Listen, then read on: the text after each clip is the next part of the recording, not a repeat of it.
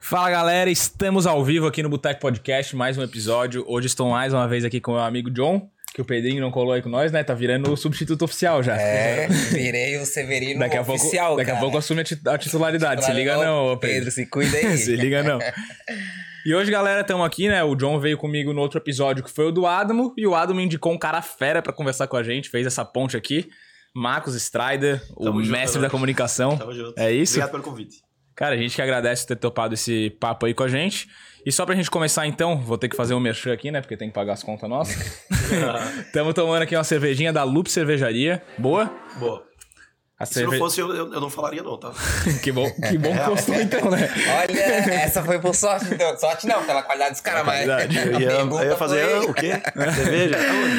Não, mas estamos tomando aqui cervejinha da Loop, muito boa. Galera que não conhece ainda, peçam pro evento de vocês. Eles fazem entrega sob medida, cerveja artesanal.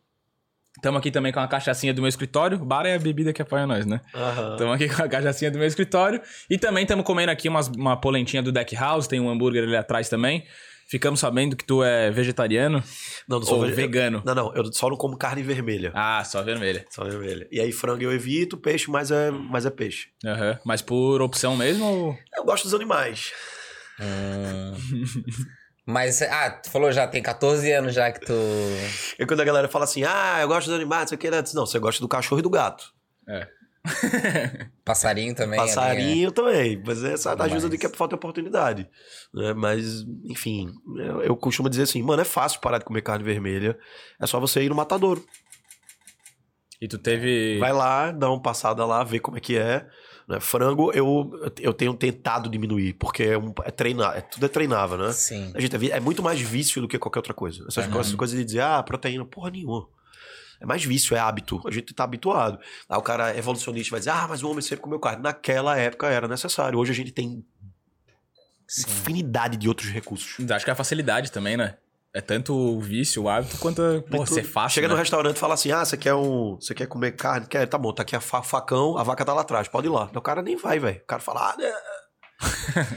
Eita. tá ligado?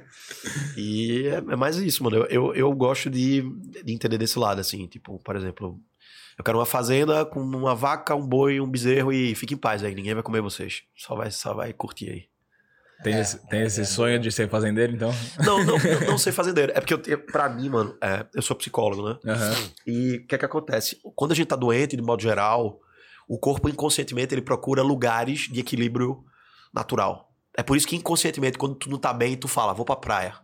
Ah, vou pra natureza, vou pra fazenda. Uhum. É o teu inconsciente buscando lugares equilibrados pra se equilibrar. Pegou? Você tá desarmonizado, desequilibrado, num lugar desequilibrado, potencializa o desequilíbrio, mas você procura naturalmente um lugar equilibrado pra você, pum, Uhum. saca? Então a gente tem esses movimentos naturais. Então é importante você ter um momento assim pra você pra se reconectar, né? Às vezes a gente esquece que tá conectado. E pra mim comunicação é isso. Uhum. Eu digo que eu não ensino comunicação, eu ensino autoconhecimento através da comunicação. É outra, é outra, é outra é uma forma de ver diferente, entendeu? Aham. E essa questão da natureza e do reequilíbrio e tal que tu diz é uma coisa mais, sei lá, é psicológico ou é mais uma parada energética Não, mesmo? não, é, é energética, é real. É Uhum. real, tá? É, por exemplo, todos os ambientes naturais em que a flora ou a fauna ela tá equilibrada tem um, tem um funcionamento diferente. O desequilíbrio natural é que gera, por exemplo, o ataque do tubarão na costa. Uhum. Então, eu Aham. morava em Recife, construíram um swap, quebraram o equilíbrio, aí ah, o tubarão tá atacando. Mas o que, que o tubarão tá, tá atacando? O tubarão tá atacando porque aquilo foi desarmonizado. O nosso Uhum. corpo funciona do mesmo jeito. Então, o nosso sistema imunológico, ele é baseado dentro do equilíbrio que a gente tem. Então, por exemplo, tem um documentário muito bom chamado Rio, vale a pena assistir. Vários cientistas de várias linhas diferentes mostrando, por A mais B, o que pessoas que têm pensamento positivo têm de sistema imunológico comparado a pessoas que cultivam negatividade. Uhum. Sim. O quanto que você tá bem com você repercute no teu estado emocional. Isso repercute na tua vida, Uhum. de modo geral. Então, por exemplo, não tem como. Você vem morar em Florianópolis. Você vê que Florianópolis é diferente. Florianópolis é diferente. Florianópolis tem uma vibe. Florianópolis tem uma good vibe na ilha. Uhum. Não tem como, mano. Você atravessa a ponte, parece que é uma, você atravessou a ponte, parece que você tá em outro lugar. Não é? Parece que você fala, caralho, maluco, que é diferente. E é diferente. O ritmo das pessoas aqui é outro. Você vê as pessoas têm muito mais cara de saudável, sim ou não? Uhum. Sendo sincero. Sim, sim. Compara, compara São Paulo, a galera de São Paulo, com a galera de Floripa. Correria da Faria Lima ali. Não, compara o, o layout dos caras, a cor Uhum. da pele, mano.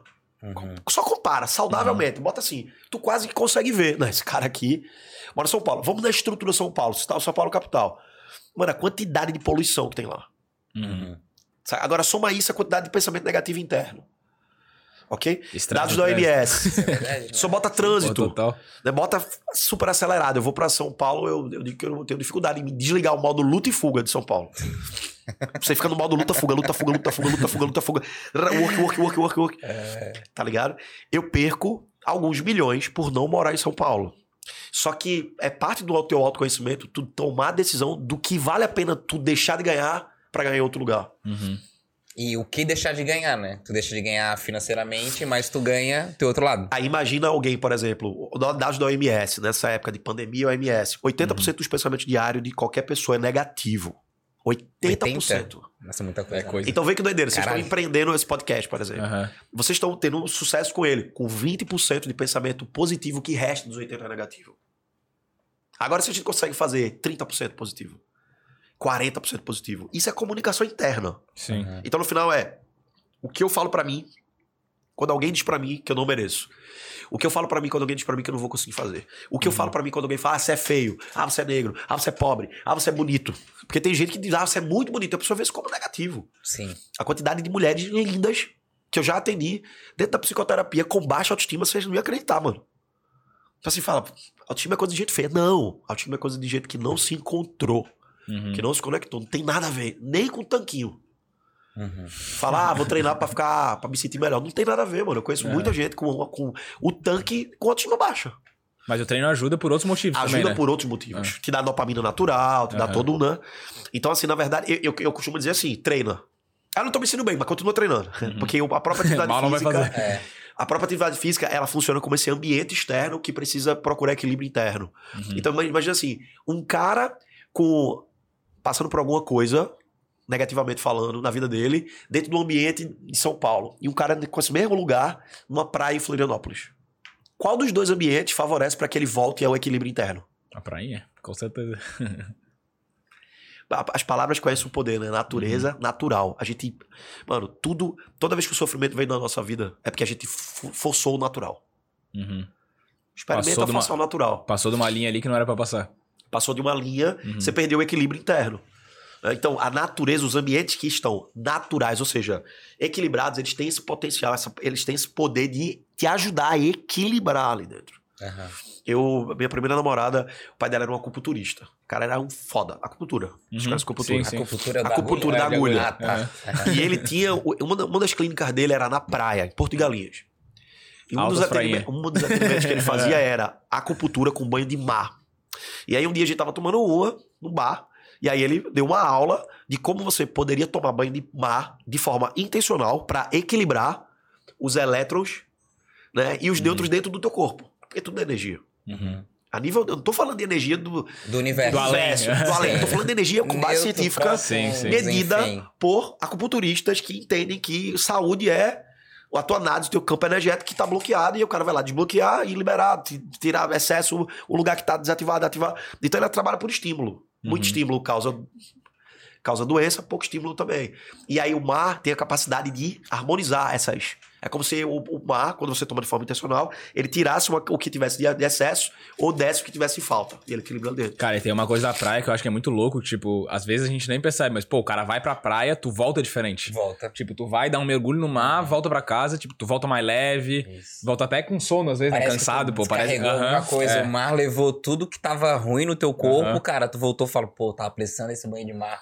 Tá precisando tirar essa impureza do meu corpo. É muito real, cara. Eu sinto muito isso. Não, total. É, é muito doido a gente estar falando sobre esse tema. Talvez pra você que tá em casa dizer, mas tá, mas o que é que isso tem a ver com comunicação? Esse é o lance, tudo. Eu trabalho com Uhum. comunicação há 12 anos. Só no mercado offline. Quando eu veio o digital, né, a gente foi pro digital. Então são 14 anos. O que é que eu entendi em 14 anos trabalhando em comunicação? O poder da parada não é a oratória. É a escutatória. Tu imagina 10 anos eu dizendo oratória, oratória, oratória. E de repente eu falo, não é oratória. Não é oratória. É escutatória. É a tua capacidade de se ouvir antes de, De falar. de falar. Ah, tá. O escutatório é, Escutar é antes, tu se mesmo, escutar. aham. É o ouvir-se, Entendi. sentir-se. Uhum. E aí, quem é que mais ganha numa mesa de, de- quando você vai se comunicar? Quem mais escuta. Porque você escuta, a partir da escuta você coleta dados sobre como você vai se posicionar no segundo momento. Uhum. Se você chega no primeiro momento e se você só entrega sem fazer uma captação mínima, tipo, a chance de você ser menos assertivo aumenta, tipo assim, absurdamente. Uhum. Então, quem mais acerta é quem mais escuta. Tá ligado? Até porque tu vai, imagina, tu vai entregar alguma coisa numa mesa, né? Tu vai entregar o quê? Tu não sabe pra quem tu vai entregar, o que que tu vai entregar, tu vai falar ali, será que faz sentido ou não faz sentido? O cara que escuta ali, cara. Total. Por exemplo, é, eu trabalho muito com a galera do marketing digital, né? Hoje meu, o meu, meu, meu- vamos dizer assim, meu frontline é mentoria para comunicação. Uhum. E uma das primeiras coisas que a gente trabalha é essa capacidade do expert, ou seja, do produtor de conteúdo, antes de produzir conteúdo, ouvir a audiência, escutar a audiência. O que é que vocês querem? O que é que vocês estão precisando? O que é Como é que eu posso ajudar vocês? Qual é o caminho que a gente vai? Para onde é que a gente vai? Né? Porque é, imagina que tem grupo A, grupo B, aí juntou conjunto A, conjunto B. O que é que a gente entrega? A gente entrega o C, Uhum. tá ligado? A interseção. Não é nem o que eu quero, nem o que a audiência quer. É algo, é um encontro. Uhum. É o que eu, o que é que eu tenho de melhor e Pra esses caras, né? para esses caras. E de, o que dentro do que eles querem, o que é que eu posso trazer? Então, essa comunicação, por exemplo, dentro, da, dentro do YouTube, do Instagram, Uhum. existem os locais de oratória e os locais de escutatória. Então, por exemplo, dentro do YouTube, um local de escutatória, comentários. Hum. Comenta aqui o que, é que vocês acharam desse, dessa, dessa, desse nosso encontro hoje, desse nosso podcast. tarará. E ali você tá ouvindo. No Instagram, caixa de perguntas, direct. Cara, nos cortes do podcast a gente tem muito comentário. E daí o cara vai lendo assim, tu, Isso. pô, tu entende tudo. Ali é a tão- mina, mano. É. A, a, a mina de quem quer trabalhar na internet é aprender a escutar o que tá acontecendo Uhum. e usar aquilo. Por exemplo, todo mundo viu. Vocês viram aquele que aconteceu agora no, no, no- do Will Smith, né? Sim. É o tema que só se fala nisso, mano. Sei. Sim. Só se fala nisso. E aí, no primeiro momento que aconteceu, alguém mandou pra mim assim: e aí, Strider, é real ou tu acha que foi uma ação de marketing? Eu falei, mano, é Hollywood, né, velho? E depois de ver a cena, o que, que tu achou? Que é Não, Hollywood mesmo? Eu, é, para mim, na minha cabeça, é uma ação. né? E aí tem vários, se vocês procurarem, você vai ver que a doença que a esposa dele tem foi uma doença que, recentemente, uma dessas empresas que fez as vacinas já tem uma cura pra papá, a galera começou a ir atrás. Tipo assim, quando você olha o, o- o plano geral, você fala, não, é muita coincidência isso ter acontecido agora. Que coincidência. Sabe? Então assim, porra, aí volta, é Hollywood? Uhum. Sim. É Hollywood, Não, velho. e tem uma parada que falaram, é até meio pesado agora, se alguém se incomodar a paciência, mas que o Will Smith, ele é. E a mulher tem relacionamento aberto, né? Então isso é real. E- então, e daí Já fala- é conhecido há muito tempo. Não, e falaram pra caralho disso aí. Tipo, falaram da mulher dele, que era vadia, que ele era corno, que não sei o quê, e um monte de piada sobre isso. E daí agora com uma parada que, tipo, só falou que ela é careca, tá ligado? Tipo, porra, ela é? Não é? Tipo, uma... eu achei que foi uma piada que eu achei que não foi nem tão pesada assim, na real. Aham. Achei que o cara podia ter avacalhado muito, de um jeito muito mais Muito pesado. mais pesado. E Aham. aí, assim, pô, aí volta de novo. É Hollywood, né? Aham. Tá ligado? Tipo, até que ponto você. O que, ó, a pergunta, uma pergunta importante. Quanto vale todos os meios de comunicação do planeta hoje estarem falando nisso? Quanto é que vale? Porra, não faço a menor ideia. Infinito. Tá ligado? Aham. a gente sabe que a academia, Hollywood é a indústria disso. Uhum. Os caras, se tem alguém que entende disso, é só eles, pô. Então, nada que vem dali, a gente pode olhar de cara e dizer, ah, tá, não, mano, tipo assim, é, Uhum. pode ser, pode ser que sim, pode ser que não, pode ser que talvez. Pode ser que, vamos ser sinceros, vai mudar o quê? Sim. Saca? E, ele- e eles aprenderam a sair da, da TV, digamos assim, né? E cair pro digital. Não, não essa ação específica, assim, mas tipo, porra, hoje tu lança um trailerzinho de um filme que tem um pedacinho polêmico, explode na internet. Aham. Já era. Então, assim, é mais pra gente tá. É esse olhar, já que é comunicação, né? Do que a gente anda consumindo enquanto comunicador dentro dessa rede, né? Uhum. A real é que a maior parte das pessoas, é, elas ainda estão replicando um padrão comportamental da, da adolescência, que é consumir conteúdo. Uhum. Poucos estão entregando e produzindo conteúdo. E eles poucos que estão produzindo estão fazendo a diferença. Já entenderam que fazer dinheiro na internet é completamente diferente de fazer dinheiro no mundo offline. Uhum. No mundo offline é muito mais trabalhoso. né? No mundo digital, não. Então, tipo assim, hoje para eu não fazer 10 mil reais eu tenho que me esforçar Eu tenho que me esforçar. Não quero fazer pelo menos 10 mil reais no mês. Eu tenho que me esforçar. Quem entende de marketing digital ou já tá é, monetizando, já Uhum. entendeu que é diferente. Então, na verdade, isso aqui que vocês estão fazendo é massa, porque é um canal de aquisição, de lead. Sim. Vocês têm uma audiência que a, a tendência é você vai fazendo, a tendência é que isso aumentando. aumente Aham. e que você vai escalando uma mensagem. né? E aí ganha quem faz, ganha quem recebe, ganha quem traz. Então, assim, a gente tem um ciclo virtuoso gigantesco o tempo inteiro sem parar. Dentro da internet hoje. Uhum. né? A gente, enquanto é que você vai, você- quando você vai trabalhar comunicação, você diz assim, mano, a gente tá. Tudo é sobre os comunicadores, tudo é sobre vocês, então, no caso. Uhum. Tá É, e ligado? aqui a gente tá bem numa posição que tu falou do escutatória. Cara, desde que a gente começou esse projeto aqui, cara, o que eu aprendo, assim, é. Aham. Que, pô, tu ouve muita gente de muito nicho diferente falar sobre muita coisa, várias que tu nunca ouviu falar, algumas que tu já ouviu e tem mais afinidade, até já estudou sobre e tal. Mas, porra, tu aprende muito, cara. E daí, tipo, a gente tá tendo um debate aqui contigo. Aí, debate não, né? É uma conversa. Aham. Mas daí qualquer, sei lá, se tu falar, quando tu comentou de dopamina, a gente veio com uns caras aí que eram um neurocientista. O cara Aham. explicou a lógica da neurociência da dopamina. Daí, porra, eu já tenho um conteúdo que eu não teria se eu não estivesse escutando o que esse cara falando. Total, é de que assim, é, eu trabalho muito com eventos. Ano passado, só aqui na ilha, a gente fez 21 imersões. Foram 21 eventos nossos, né? Uhum. E... Offline, né? Offline, offline, assim, Nossa. no lugar mais doideira. O próximo agora a gente vai fazer um gigante agora, dia 28, 28 de maio, no Rádio Rock Café. Estão convidados aí, estão convidados. E aí, o que é que acontece, assim, mais a- a- o pessoal olha assim e fala, ah, mal, você tá produzindo... Mano, tô aprendendo pra caralho. Uhum. Você tem que saber a hora de sentar na cadeira do aluno e na cadeira Sim. do professor. Se E você... a do aluno a gente é todo momento, né? Também não pode deixar de sentar nessa cadeira, né? se você fica só na cadeira de aluno, e aí era, era o, o, o questionamento que eu ia fazer pra Uhum. todos assim: se você tá só na cadeira de aluno, você vira obeso mental. Você fica gordão na Uhum. cabeça. Uhum. Porque você tem muito conteúdo, mas tem pouca aplicabilidade. Se tu fica só na cadeira de professor, tu vai pra ficar pra trás. Porque tu não tá aprendendo, tu tá só entregando. Uhum. E quando é que tu recicla? Onde é que tu diz, não, peraí, isso aqui pode ser visto de uma forma diferente. Então, qual é o jogo? Cadeira de professor e aluno. Professor e aluno. Eu entrego tanto quanto eu recebo. E na hora que eu tô entregando, eu também tô aprendendo. E na hora que eu tô aprendendo, eu também tô entregando. Uhum. Sacou? Então, ficar nesse. Tipo, é assim, porra, É saiu. complementar o negócio. né? Complementar, mano. Complementar, complementar total. Né? Eu venho estudando muito essa parada da dopamina com, com, com neurociência. E aí, Uhum. toda vez que eu vou parar pra olhar algum artigo, alguma coisa, eu faço assim, tá, vou ler isso aqui. Terminei de ler, como é que eu aplico isso? Se não tiver aplicabilidade, eu perdi meu tempo, Uhum. Uhum. Sim. tá ligado? É aquela E- teoria sem prática, né? É. Não adianta, mano. E a psicologia, assim, o que, que ela mais te ajuda na, na comunicação, no que tu desenvolve, assim, pra Cara, é- as pessoas, né? Muito bom. É, vou, vou deixar um exercício, então, pra galera em casa, pra, já que a gente tá falando dessa coisa da tarefa, pra ficar de forma prática ativacional. Aham. Fechou? É, um caderno, pega um caderno aí agora, que na verdade vai ser um diário. O nome desse diário vai ser Freeza. Lembra do inimigo do Goku, Freeza? Ele matou o Kuririn, pronto. Esse nome de algum lugar. O Freeza do Goku. Por que, que eu uso Sim. a palavra Freeza? Porque é aquilo que te congela. Então, o Freeza não tem gelo, mas ele é muito forte. E o poder dele faz a galera ficar com medo. Aham. Certo? E aí você congela diante do medo. Então, qual que é o lance? O princípio da uma- psicanálise inteira é, É. né? É entender assim, o que é que Freud entendeu? Ele tinha muitos pensamentos e muitas histórias na cabeça dele. E ele começou a ouvir as histórias. Ele falou: peraí, eu tô contando uma história ruim sobre mim. E o que é que ele fez? Um diário, joga essa história pra fora no diário, escreve o diário com essas histórias. E daí ele começa a perceber que as histórias que ele se conta têm narrativas. Algumas histórias ele conta com a narrativa positiva e outras histórias ele conta com a narrativa negativa. Tá ligado? Vou dar um Aham. exemplo. A história é. Pode. A história é: estamos no podcast tomando cerveja.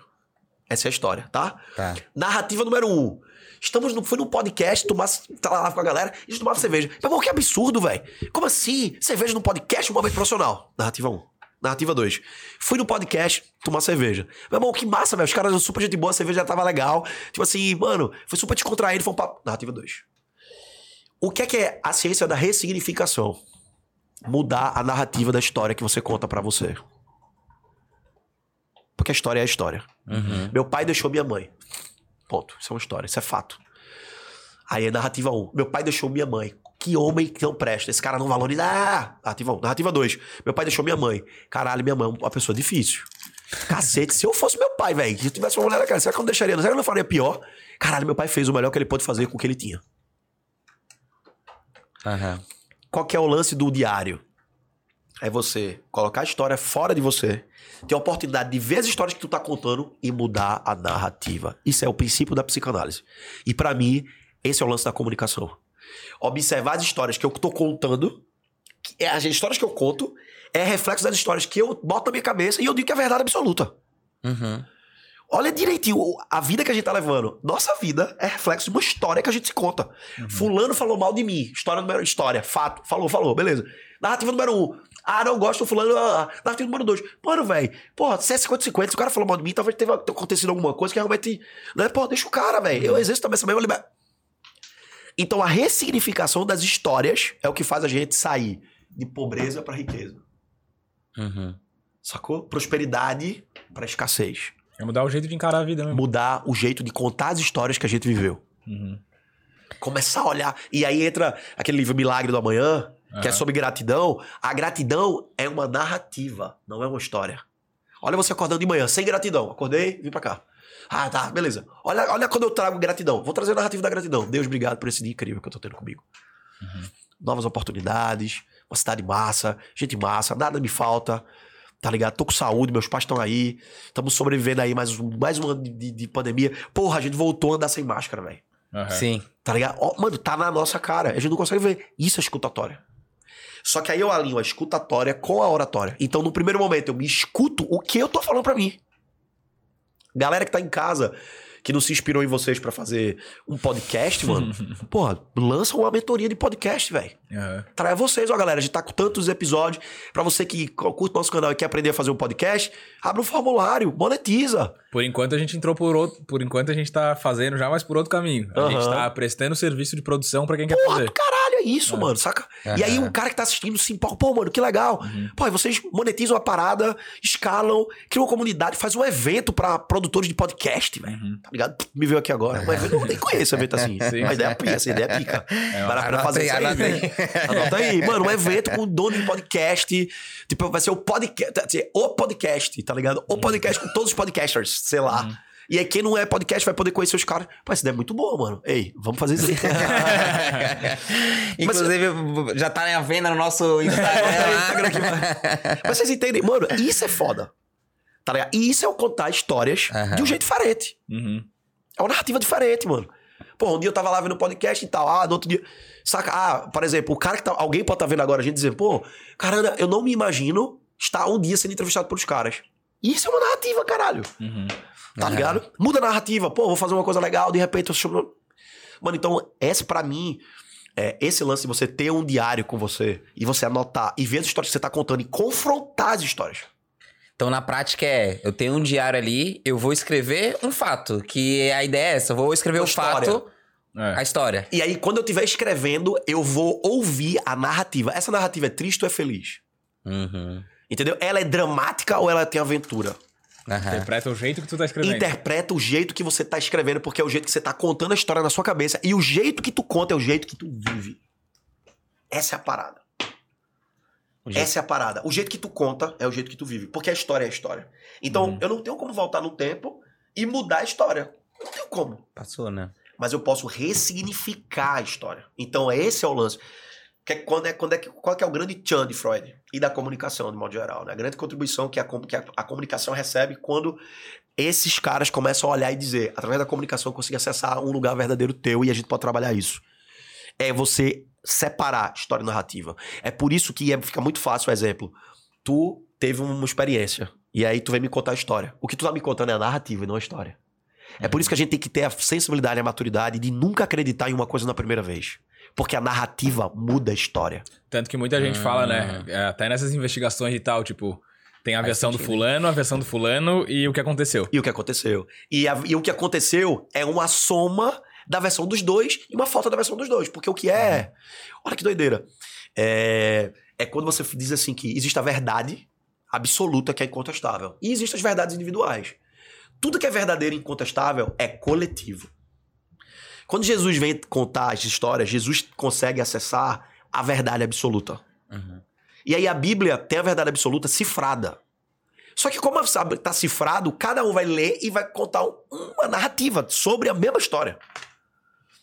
Não, ele subiu lá e falou: vai, fulano, levanta e anda. Não, não foi assim, não. Na verdade, Jesus chegou lá e ele botou a mão no cara e o cara se levantou e andou. Não, pô, não foi.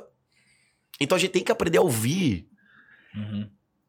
as histórias, velho. E ti- tirar o filtro daí. A verdade tá por aí. Então imagina que cada religião é uma pessoa, Uhum. um conjunto de pessoas, que, que olharam pra uma verdade absoluta e cada uma trouxe um aspecto. Uhum. E aí você tá ali, tá, beleza, mas o que é que. Tá, além de todas essas falas, qual é a sua fala? Tá ligado? O que é que você quer? Meu pai queria que eu fosse podcaster. Minha mãe queria que eu fosse médico. Tá, e tu quer ser o quê?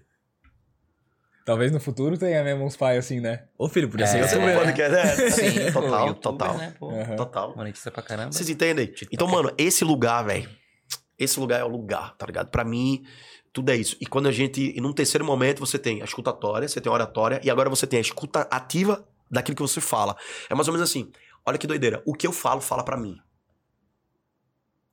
Faz sentido. Tipo, pra si mesmo, né? Aham. É. O que eu falo, Eu tô me perdendo um pouco, mas eu tô, tô conectando aqui. o que eu falo, fala pra mim. Aham. O que eu falo pra qualquer pessoa, antes fala pra mim. Hum. Porque eu sou o primeiro a ouvir o que eu falo. Quando a gente fala, por exemplo, essa voz que vocês estão ouvindo minha não é a voz que eu tô ouvindo. A voz que vocês escutam Sim. de vocês não é a voz de vocês. Tô ligado. Até que, tipo, hoje em dia a gente já deu uma acostumada. Eu vi um cara falando sobre isso esses dias, pô. Tipo, a gente acostumou porque a gente hoje em dia manda muito áudio no WhatsApp e tal. E o a cara ouve de novo. né?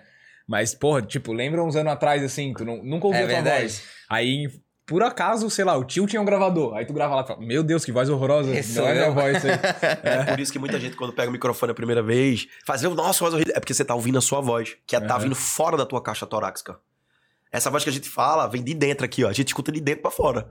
Aí quando tu grava no aparelho, tu escuta a voz que a galera escuta de fora pra dentro. Uhum. Aí você estranha quando você tá no microfone, por exemplo, numa banda, alguma coisa assim. Então a gente começa no terceiro momento a ouvir essa voz. Maluco, olha o que eu falei, velho. Saca? Tipo, nossa, velho. Meu, era muito imbecil, velho. O que é que eu... Saca? A gente começa a ver as coisas que a gente falava a partir de uma referencial, Uhum. né? Então, depois que você entende isso, aí a gente começa a falar sobre como fazer uma live que gere muito engajamento. Uhum. Como construir um, gravar stories que faz a galera ir até o final e não parar no meio. Porque o desafio dos stories é que a galera vai morrendo no meio do caminho. Aham. E vai caindo. Como é que eu faço pra manter essa taxa mais alta? Como é que eu faço um pitch de vendas? Como é que eu faço. E aí, mano, aí o universo, aí pronto, explodiu o Big Bang. bom. Daí a gente vai pra outra camada. Mas eu só consigo andar nela quando eu tenho essa, essa perspectiva do que acontece ali dentro. Sacou? Só um detalhe. Quando a gente fala de escutatória, a gente tá falando de ol- olhar também, tá? Inclui a linguagem não verbal. Uhum. Sacou? Por exemplo, se a gente ficasse, fizesse 10 segundos de silêncio e a gente olhasse pra sala aqui, todo mundo, a gente ia tirar uma impressão. Isso também é escutatória. Então, escutatória não é só o que tu escuta, é o que tu percebe. Uhum. Sacou? Até porque a pessoa, quando. Tipo, quem tá. Quem tá do lado de do ouvinte ali, não- que até as pessoas falam, né? Que o bom comunicador é o que se faz entender. Não é, tipo, não é o que tu fala, é o que os outros ouvem. Isso. Né? É e que isso na- é vai- que- entra corpo junto também, eu Não, acho, entra né? corpo. E aí, 80% é corpo. 80% é linguagem não verbal.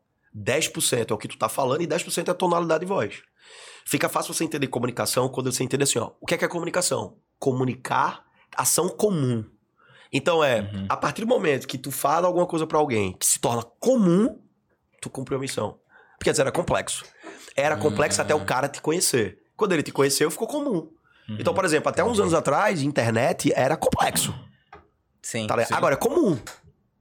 Então, por exemplo, quem foi o cara que virou a chave pra vocês quererem fazer um podcast, por exemplo? Esse cara teve o desafio de tornar aquilo que era ó, ih, tipo, ah, ok, Uhum. tá ligado? E é muito doido esse lugar do comum, por quê? Porque tu só ganha coragem de intervir numa realidade quando ela se torna comum pro teu sistema. Quando se torna comum, tu tem confiança. Então, por exemplo, o que é, que é a timidez, o medo do julgamento? É quando eu não sei onde eu tô andando. O medo dispara como um mecanismo de sobrevivência natural. O nosso cérebro, primitivo, evolutivo, ele tem um sistema reptiliano que ele tá relacionado à sobrevivência. Então, por exemplo, Uhum. não- a gente não precisa agora dizer, respira, Uhum. bate coração. tá, peraí, deixa eu, só deixa eu fazer meu fígado funcionar. Não. Ele tá funcionando automático. Então a gente tem esses mecanismos automáticos de luta e fuga. Quando tu entra num ambiente e tu tem medo, é porque o teu sistema de luta e fuga não viu, não viu o repertório cognitivo comportamental de enfrentamento. Daí ele faz assim, medo. Uhum. O medo é o disparo, emocional límbico, mas o, o sinal que liga no painel do teu carro é você não tem informação suficiente para dar conta desse desafio, medo. E aí o medo vem como um alerta dizendo: prepare-se.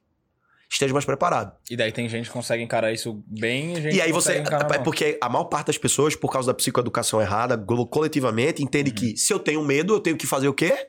Fugir. Fugir. Se eu tenho medo, eu não vou lutar. Aham. Então a gente é condicionado e educado a medo, fuga. Medo, fuga. Medo, fuga. Quando você quer desenvolver comunicação oratória e dominar internet e ferramenta de escala, a primeira coisa que você tem que entender é: eu tenho que programar esse medo pra entender. Medo, enfrentamento. Então é: se correr, o bicho pega. Se ficar, o bicho come. Mas se avançar, o bicho some. Então a gente avança. O tempo inteiro avança. Tô com medo, tá? Que bom, Vamos você é uma pessoa normal. Ah, sim. Seu cérebro tá dizendo pra você, não tenho repertório, nunca fui entrevistado, não sei como fazer, o que falar, não tenho ponte, não tem sinapse, ou seja, porra, tô- eu tô igual a cega em tiroteio, medo, normal, normal, caralho, normal. Quer perder o medo? Treinamento. Aí entra o treinamento, aí, anda, aí entra a exposição real, continuada. E tanto que a maioria dos caras que se destacam em alguma área, qualquer uma que seja, são os caras que transformaram a ação em comum, né? Tipo, é o cara que encarou esse medo pela primeira vez. É tipo, o vencedor faz diariamente aquilo que o perdedor só faz uma vez na vida. Aham. Então, pro vencedor, o que é que define um vencedor? O cara vence todo dia, velho. Uhum. O cara vence, vencer pra ele é normal. É, tirar, tipo, sei lá, tipo, um exemplo que eu vejo muito assim, tipo, um Steve Jobs da vida, o Bill Sim. Gates. Cara, os caras criaram os sistemas que a gente usa pra tudo hoje, digamos assim, né? Tipo, a Microsoft e os sistemas lá da Apple, iOS lá, sei Pra lá. você ter ideia, hoje o Bill Gates faz muito mais dinheiro, não é com tecnologia, é com vacina. Sim. Não sabia, não. É, eu também não sabia. Ele é um dos maiores patrocinadores de pesquisas de vacina e um dos donos detentores de várias patentes de Ah, vacina. é? É. É, então. Mas o cara tá ali, enquanto a galera tava cagando de medo do Covid aí, ele tava lá fabricando a... Exato. E aí, assim, tipo isso. é entender que. Por que, que eu fiz questão de trazer esse dado da diversificação dos empreendimentos do Bill Gates e de Aham. outros grandes? É que, aqui pra nós, o que diferencia é, um comunicador digital de sucesso para um, um comunicador digital normal é o perfil empreendedor. É por isso que hoje na internet, menos de 7, 8, 10% da população está fazendo alguma coisa. O resto está consumindo. Aham. Só se- eu pensava que esse mercado tava saturado. Nem começou, mano. Nem começou.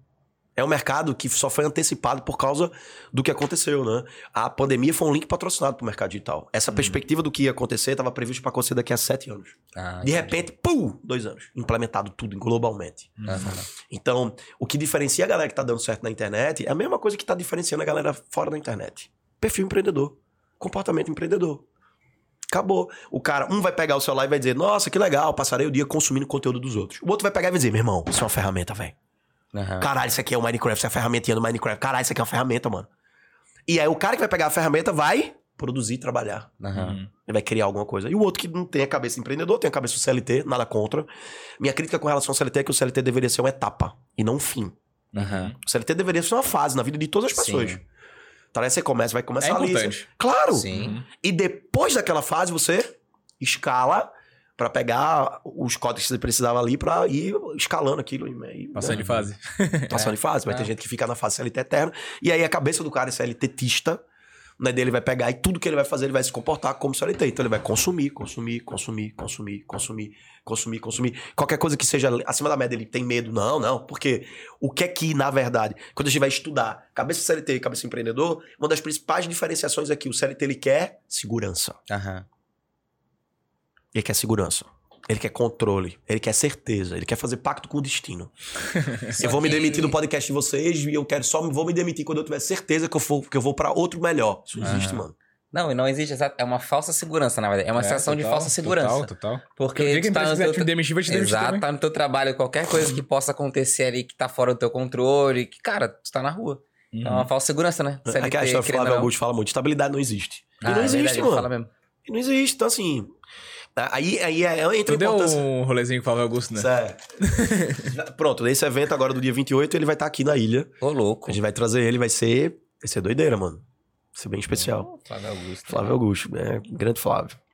É, a gente fala que quando você começa a entender essa coisa da, da tua comunicação e da tua oratória e o quanto que isso é importante, e infelizmente a maior parte das pessoas nunca fizeram curso de oratória. Uhum. Nunca. Uhum. E o que a gente mais faz na vida é falar. Uhum. Não, e por exemplo, na faculdade eu via vários é, é, flyers escritos, né? Ah, é curso de oratória. Eu sempre falava, nossa, sério, curso de oratória? Eu nunca vi uma. Nunca viu o valor na. É, tipo, cara, faz sentido, sei lá, é só chegar e começar a falar, né? O cara nunca vê valor na- nas coisas. Mas falando agora, tu abrindo minha mente que eu consigo ver realmente, né? Pô, é totalmente diferente, né, cara? Aham. Tu é uma visão. Nossa. Mano, e eu vou falar, é, a, a comunicação, a comunicação é a ferramenta, a maior ferramenta de escala. Né? E como a gente diz, se, se você fala qualquer coisa, você tem qualquer tipo de resultado. O lance é que a, a maior parte das pessoas vivem tendo qualquer tipo de resultado. Quando você quer começar a escalar o jogo real, porra, eu quero fazer uma coisa de impacto, não dá pra fazer qualquer tipo de coisa, porque você sabe que tudo que tu faz tem um resultado. Se eu faço de qualquer jeito, tem qualquer. Eu tenho que começar a fazer de um jeito que seja que me dê o melhor resultado. Aí entra a estratégia antes da comunicação. Aí vira comunicação estratégica. Uhum. Porra, beleza. Eu sei que tudo que eu falo vai, vai, vai ter uma causa, vai ter uma reação, tá? Se eu falo de qualquer jeito, acontece qualquer tipo de resultado. Eu quero ter um resultado X, não dá pra fazer de qualquer jeito. Aí você dá um passo pra trás, tá? Então tem que ser estratégico. E aí começam as estratégias. Que o marketing digital e a publicidade bebem na fonte e usam de cano de ferro 24 horas Uhum. Né? 24 horas as estratégias de publicidade. Por isso que eu comecei falando daquela história do Will Smith. Até que ponto aquilo foi real e não foi mais uma estratégia, construída uma história pra sustentar uma narrativa pra gerar milhões em algum lugar. Uhum. Porque Hollywood faz isso. E hoje em dia acho que não é nem só Hollywood, meio que virou comum dentro da internet. Qualquer pessoa assim que. Tipo, ah, cancelado. Foi cancelado. Sim. Porra, o cara explode, pô. Foi virou um cancelado. clickbait. É. Virou uma thumb, né? Virou, um, Sim. sei lá, fui cancelado e olha o que aconteceu. Aham. É, tipo isso. Ok? E aí a galera. "Ah!" E aí, se você tiver maturidade, é, musculatura emocional pra aguentar o cancelamento, você hypa. Uhum. Tá aí um dos, um dos caras do Big Brother. O Magaeiro tá pra ganhar o Big Brother.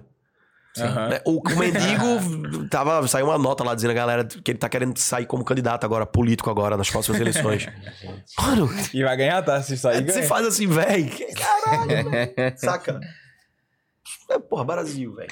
Cara, e essa história desse mendigo aí? Tem- porque tem tudo a ver com a comunicação, eu acho, né? Aham. Porque, porra, tu viu a entrevista dele? Não, o mendigo é super articulado, se comunica muito bem. Tá tipo, você fala, que você isso, fala, cara? mano, esse mendigo saiu de onde, velho? Eu acho que na verdade ele tava tomando no bar, daí ele caiu lá e a galera achou que ele era um mendigo, e aí. Tá ligado? Tava na, só faculdade, fez a prova da faculdade. Tomou uma, ficou aqui ali. e aí a galera achou ele.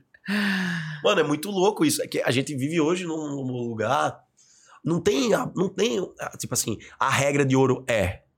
Ninguém sabe de onde quem que vai ser o próximo que vai estourar, o que, que Uhum. vai acontecer, o que, que vai mudar, porque mano, o tempo inteiro você tem uma fábrica de celebridades assim, que aparece, some. Uhum. tá? É, é, uma- é o hype.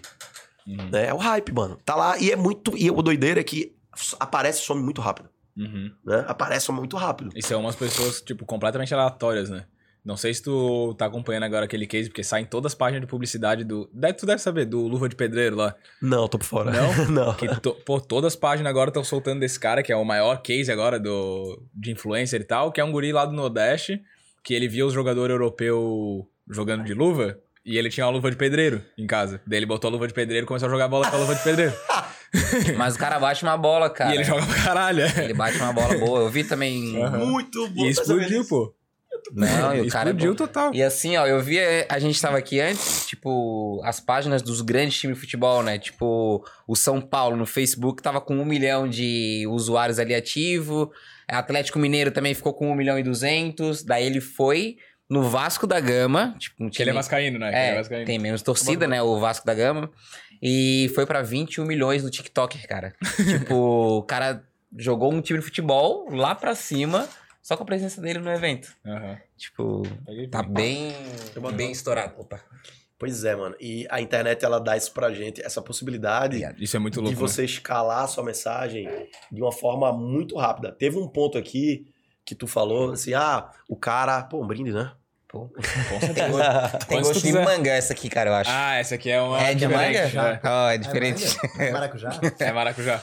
Tá diferente. É Tropical a... Tropical Twist. É, se eles fizeram pro verão, porque dá uma sensação de refrescância. Muito boa. É... Foi uma coisa assim, ah, ele botou a luva de pedreiro, pedreiro massa. É. Só que tu E falou ele assim... fala assim, tá? Ele fala Tu assim. falou sem querer, e ele fala assim: Eu sou o cara da luva de pe... Não você conseguiu nem falar, pô. Aham, e ele fala com R no lugar errado, tá ligado? Muito bom. Pedreiro. O ponto que eu ia trazer que ele é bom. Sacou? E ele é bom. Aham. Sim. Sim, sim. Mas é uma pessoa que. Ah, tipo, que eu comentei, né? Aham. É. Eu falei, ah, não, e ele é bom. Que aí o cara fala, nossa, mano, esse cara é bom. Tipo, não é a luva. Uhum. Tá Mas é um ligado? cara que apareceu que talvez nunca aparecesse se não fosse esse a fenômeno luva. da. Aham. Não, se não fosse a luva, é tipo assim: é a habilidade com o branding. Uhum. A luva, se a gente fosse fazer, vamos, ah, vamos fazer um, um debrief no sucesso dele. A luva entra no branding. É tipo assim, eu- é porque eu não tô de óculos escuros, que eu esqueci o óculos no carro, mas eu tava aqui agora vindo e falei, não, vim dirigir, porque eu sempre tô usando óculos escuros. Aham. Aquele óculos é o, A é marca. objeto de retenção da Aham. marca. Tá ligado? E aí ele vai começar a jogar com a luva e esse boy começa a vender essa luva de pedreiro e assinada, e ele faz uma grana vendendo luva assinada, e aí ele vai lançar um NFT e o NFT dele é a luva de pedreiro, e aí todo mundo quer estar no movimento do cara luva de pedreiro. E aí, com certeza, nesse momento, tem jovens jogando com luva de pedreiro também. Tem. É. É bem assim que ele fala. Cara, e é muito bom, porque, tipo, é uma coisa que é doida. Porque ele come- ele começou a ganhar escala no TikTok, que é a a galera mais criança que assiste, né? E assiste tudo, assim, né? Vê um conteúdinho ali, ah, o cara botando a bola na gaveta, pô, o cara joga bem, vou assistir. Começa a acompanhar. Esse final de semana agora, o Brasil tava. O, a seleção brasileira jogou no Maracanã, eu acho, né? E daí veio todos os jogadores internacional. Cara, eles receberam ele, tipo, a seleção, tirou foto com todo mundo, fez embaixadinha com o Neymar. Nossa, Tipo, já ganhou Já uma era. escala absurda, assim, já sabe? era, É. já era. Já Tipo, é. e Já porque era um cara engraçado que fazia uma, fez um Eu vou, aí eu vou deixar a pergunta pra audiência, né? Qual é a sua luva? Qual a sua luva aí? Sacou? Qual é a É. luva? E, e é interessante O que a gente que olhar falta, pra esse né? lugar, porque é mesmo que a gente diga, a gente pense assim no primeiro nível, eu não tenho, tem. É que a gente tá muito estimulado a olhar pra fora o tempo inteiro. Uhum. A gente tá, ah, olha pra fora, olha pra fora, olha pra fora. A própria as marcas o tempo inteiro fazem, olha pra mim, olha pra mim, olha pra mim, porque a tua atenção é o, é o maior ativo, não é o tempo. Sim. A- O ativo é a, é a atenção. Imagina que a gente tá aqui agora, sei lá, aí eu tô. A gente tá aqui. Quantas vezes você viu o casal na mesa do restaurante, junto, presença. A, a- a atenção do cara tava em outro lugar. Uhum. E aonde a tua atenção tá, ali é que tá ganhando o jogo. Uhum. Então eu digo que comunicação hoje é, um, é sobre sobrevivência. Se você não ganhar a atenção dos seus filhos, o Felipe Neto, o Luca, Ne- os Luca Neto vão Vai ganhar. levar. Uhum. Tá ligado? Se você não tem a atenção do seu marido, do seu namorado, alguém vai levar a atenção dele. Sim. Uhum. Porra, E aonde a do- atenção tiver, já era, velho. Isso tu falou do restaurante, cara, direto. Isso é uma coisa que me incomoda até. Tipo, eu vejo direto, o casal na mesa assim, tu. Vamos supor que é eu e tu, né? Aí tá tu aí no teu celular, eu aqui no meu celular. Pô, tu não saiu pra jantar com, tipo, o teu parceiro, tá ligado? E tá cada um vendo uma coisa diferente Aham. celular, sem dar atenção pro momento presente, né? Exatamente. É muito louco É, isso. aí eu, eu costumo dizer, quando eu tenho um aluno assim, né? Eu Uhum. falo assim, mano, não adianta você chegar e dizer, desliga o celular. Porque tu entra como punição. Uhum. Aí a pessoa do outro lado, ela tá tendo o prazerzinho dela, recompensa. Dá pra tá ali, tá lá, na É. citocinazinha, delícia. Lá, Ai, delícia, beleza. E aí tu tira aquilo. Onde é que tu ganha? Você ganha quando você melhora a sua comunicação ao ponto da pessoa esquecer o celular.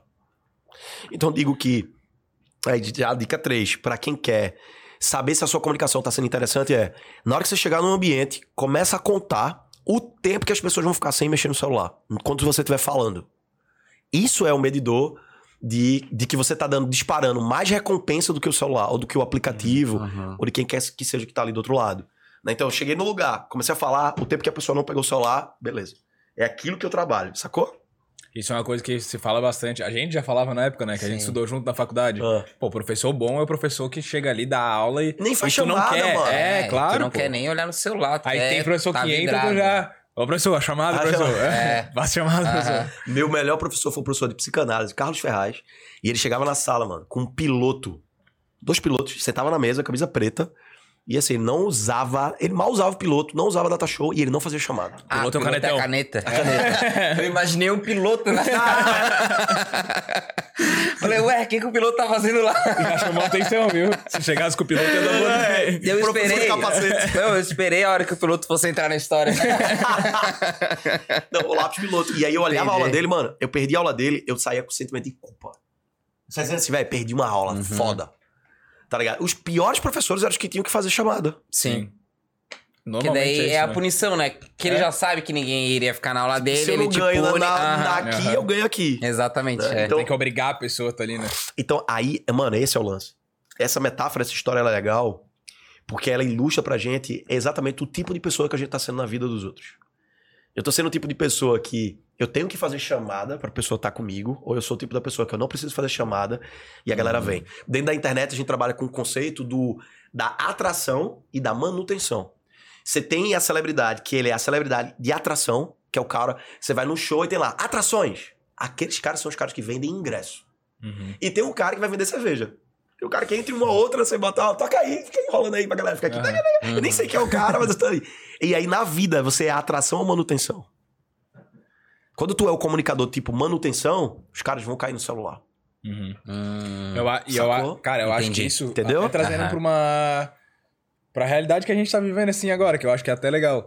Tipo, a gente com podcast hoje, a gente ainda não é a atração, eu acho, tipo, entrevistando, né? Sim. A atração ainda é o convidado. Sim. Mas daí eu olho, tipo, pra um podpá da vida. Cara, o cara vai assistir porque. Ou pro Flow, né? Tipo, Sim. tu vai assistir porque tu quer ver o Flow, não é por quem tá ali sentado vendo com os caras. Aham. Tipo, eu acho que vai. Que nem tu falou, o cara que abre o show da banda. Hoje ele é o cara que tá ali abrindo o show da banda. Daqui a pouco ele vira o jogo e ele vira atração, né? Aí, se, por exemplo, o que é que eu tenho a, a sugerir sobre isso, né? Uhum. A gente tá. Eu vou levar agora vocês, vocês pro meu podcast. Vou botar vocês aí nesse lugar. a gente tá pra estrear um podcast agora nos próximos meses aqui. Acho que, eu acho que daqui a um mês e meio por aí. Stridercast. E aí, uma das coisas que a gente tem pensado muito, assim, e é uma coisa que eu, que eu venho trabalhando junto com os experts, é identidade, temperamento e personalidade.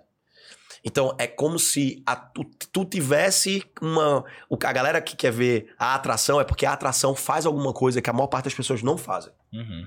Então o cara vai querer ver o teu jeito de, sei lá, quebrar a mesa. O cara quer ver o teu jeito Aham. maluco de fazer alguma coisa. Tá ligado?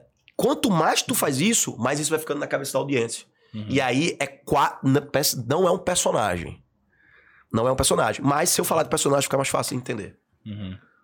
Sacou? Você constrói um personagem dentro daquele teu quadro. E aí as pessoas ficam viciadas naquilo. Então, por exemplo, o que é que fez o Danilo Gentili ser a atração do programa dele? Porque, na verdade, o podcast é uma- um desmembramento dos programas de auditório. Uhum. Total. Do Jô sim. Soares, né? Do, Não, e dos o- americanos. E É, o Danilo, e o Danilo Gentili era o repórter do CQC, né? E aí, quando tu vê, por que, que o CQC bombou? Vamos de novo, debrief. Por que, que o. CQC bombou? Identidade, personalidade, temperamento. Os caras faziam doideira. Aham. Uhum. Então é, eles faziam diferente. Então Não, é, eu tenho bom, que olhar pro que tem, pro que já existe, tenho que me perguntar assim: tá, beleza, isso aqui é o que a galera tá fazendo. Mas o que é que ninguém tá fazendo que pode ser feito? Esse é o lugar, Uhum. tá ligado? E aí você leva, e aí de novo, branding. Então, Uhum. um exercício bom, respondendo essa pergunta já pra. Já, já pra vocês já começarem a pensar, porra, a gente ainda é atração, porra, do caralho. Uhum. Pô, quero começar pra atração. Tem que hypar o Instagram pessoal. Uhum. O segredo tá ali. Porque você não envolve a marca, mas você Uhum. é a marca. Puxa junto, né? Entendi. Uhum. E aí você vai ter uma galera que quer ver o podcast porque tu é o apresentador da parada. É, são os novos professores. De vez em quando uma faculdade me chama pra dar aula, em curso de psicologia, né? Uhum. Daí eu falo, mano, eu vou ser o pior professor da universidade. Porque eu não vou- vai ter aula que eu não vou- eu vou faltar. Vou dizer, galera, eu não vou dar aula, porque eu não tô afim. Eu não tô afim. Eu Vamos para juntar aí um maratona, aulão, sábado, psicologia e tal. Tá? Eu faria alguma coisa muito diferente, mas eu não tenho o perfil quadrado das instituições, velho. Aham. Mas, pô, Strider, mas ainda assim, quem te convida sabe, te acompanha. E por que ainda assim chama? Porque a gente é mais do que professor, nós somos líderes de movimento. Uhum. É aquela história, vou estudar na faculdade tal porque o professor fulano está lá. A gente tá indo pra esse nível de jogo. E as universidades já entenderam. Aham. Sacou? Ah, eu quero trazer tu pra vir dar aula, porque tu é o cara do podcast que eu sei que tu vai vender. Aham. Tem, curso Matrícula. Da, tem um curso da PUC agora, não sei se tu viu. Que é, com um Que é só com os caras É, só com top. os caras foda. Ah, a é? PUC entendeu? Aham. A PUC Aham. entendeu. É muito o branding. Uhum. né? O impacto que o, que o branding dá celebridade, porque tu não tá trazendo um professor, tu tá trazendo um influenciador. Aham. que é professor. Nem todo professor é influenciador. Só que a maior parte dos influenciadores das áreas, das logias, eles são, São professores influenciadores. Aham. E essa Isso é é a nova ca- onda da internet, tá? E são caras que estão vivendo a parada também, né? Que é mais um negócio. Que, tipo, a maioria dos professores, pelo menos que a gente teve na faculdade, porra, é o cara que. Vou falar de empreendedorismo e nunca empreendi. É, fez, fez mestrado, É, fez isso. doutorado, virou professor, porra, nunca entrou no mercado e tá dando aula de empreendedorismo. Exatamente. A gente fez administração, tinha aula de empreendedorismo. Nossa! Tá ligado? Tipo, a gente que nunca empreendeu dando aula de empreendedorismo. Você fala, caralho, velho, que Aham. merda. Aí é o cara que passa a chamada e tu vai embora. Aham. Exatamente. Então, quando a gente tem, quando você começa a ter, é, começa a ter esse olhar você, você já entender assim, mano, se eu quero ter aquele resultado, eu não posso fazer de qualquer jeito, tem que fazer de um jeito diferente. E aí a estratégia começa a ser muito mais interessante. Qual que é o lance? Infelizmente, ou felizmente, para a massa, as pessoas não veem isso, né, mas a- os veículos de mídia e a grande mídia, elas são armas. Uhum. Vou dar um exemplo, não vou, eu não vou por aí para não polemizar, a ideia não é essa. Não, Mas a guerra, a guerra que tá acontecendo hoje, quem é que é o culpado? Quem que é o culpado por essa guerra? Eu vou, eu vou responder. Depende de onde você esteja consumindo o conteúdo. Uhum. Depende da narrativa. É de uma emissora patrocinada pelos Estados Unidos? Tá, então o culpado é o Putin. Aham. Aham. É de uma narrativa patrocinada pelo Putin? Tá, então o culpado é a Ucrânia. É de que lugar que a Não, narrativa não é está nem sendo é patrocinada? os Estados Unidos, né? Estados Unidos, né? É, De que lado é que tá sendo? Uhum. Sim. Quem que tá pagando, né? Né, Quem paga a conta dita a narrativa. Uhum. Quem patrocina a mídia é quem tem o poder de controlar a narrativa. Sim. Então, e, o, o- e a influência ela é baseada na narrativa. Por isso, cuidado com a narrativa. Mas hoje, o... com o boom que a gente tem de influenciadores e independentes, digamos assim, tu acha. É um bom tema, na verdade. Tu acha que isso ajuda? É, na verdade, por exemplo, na guerra que tá tendo, é, a ter uma visão com uma narrativa mais neutra?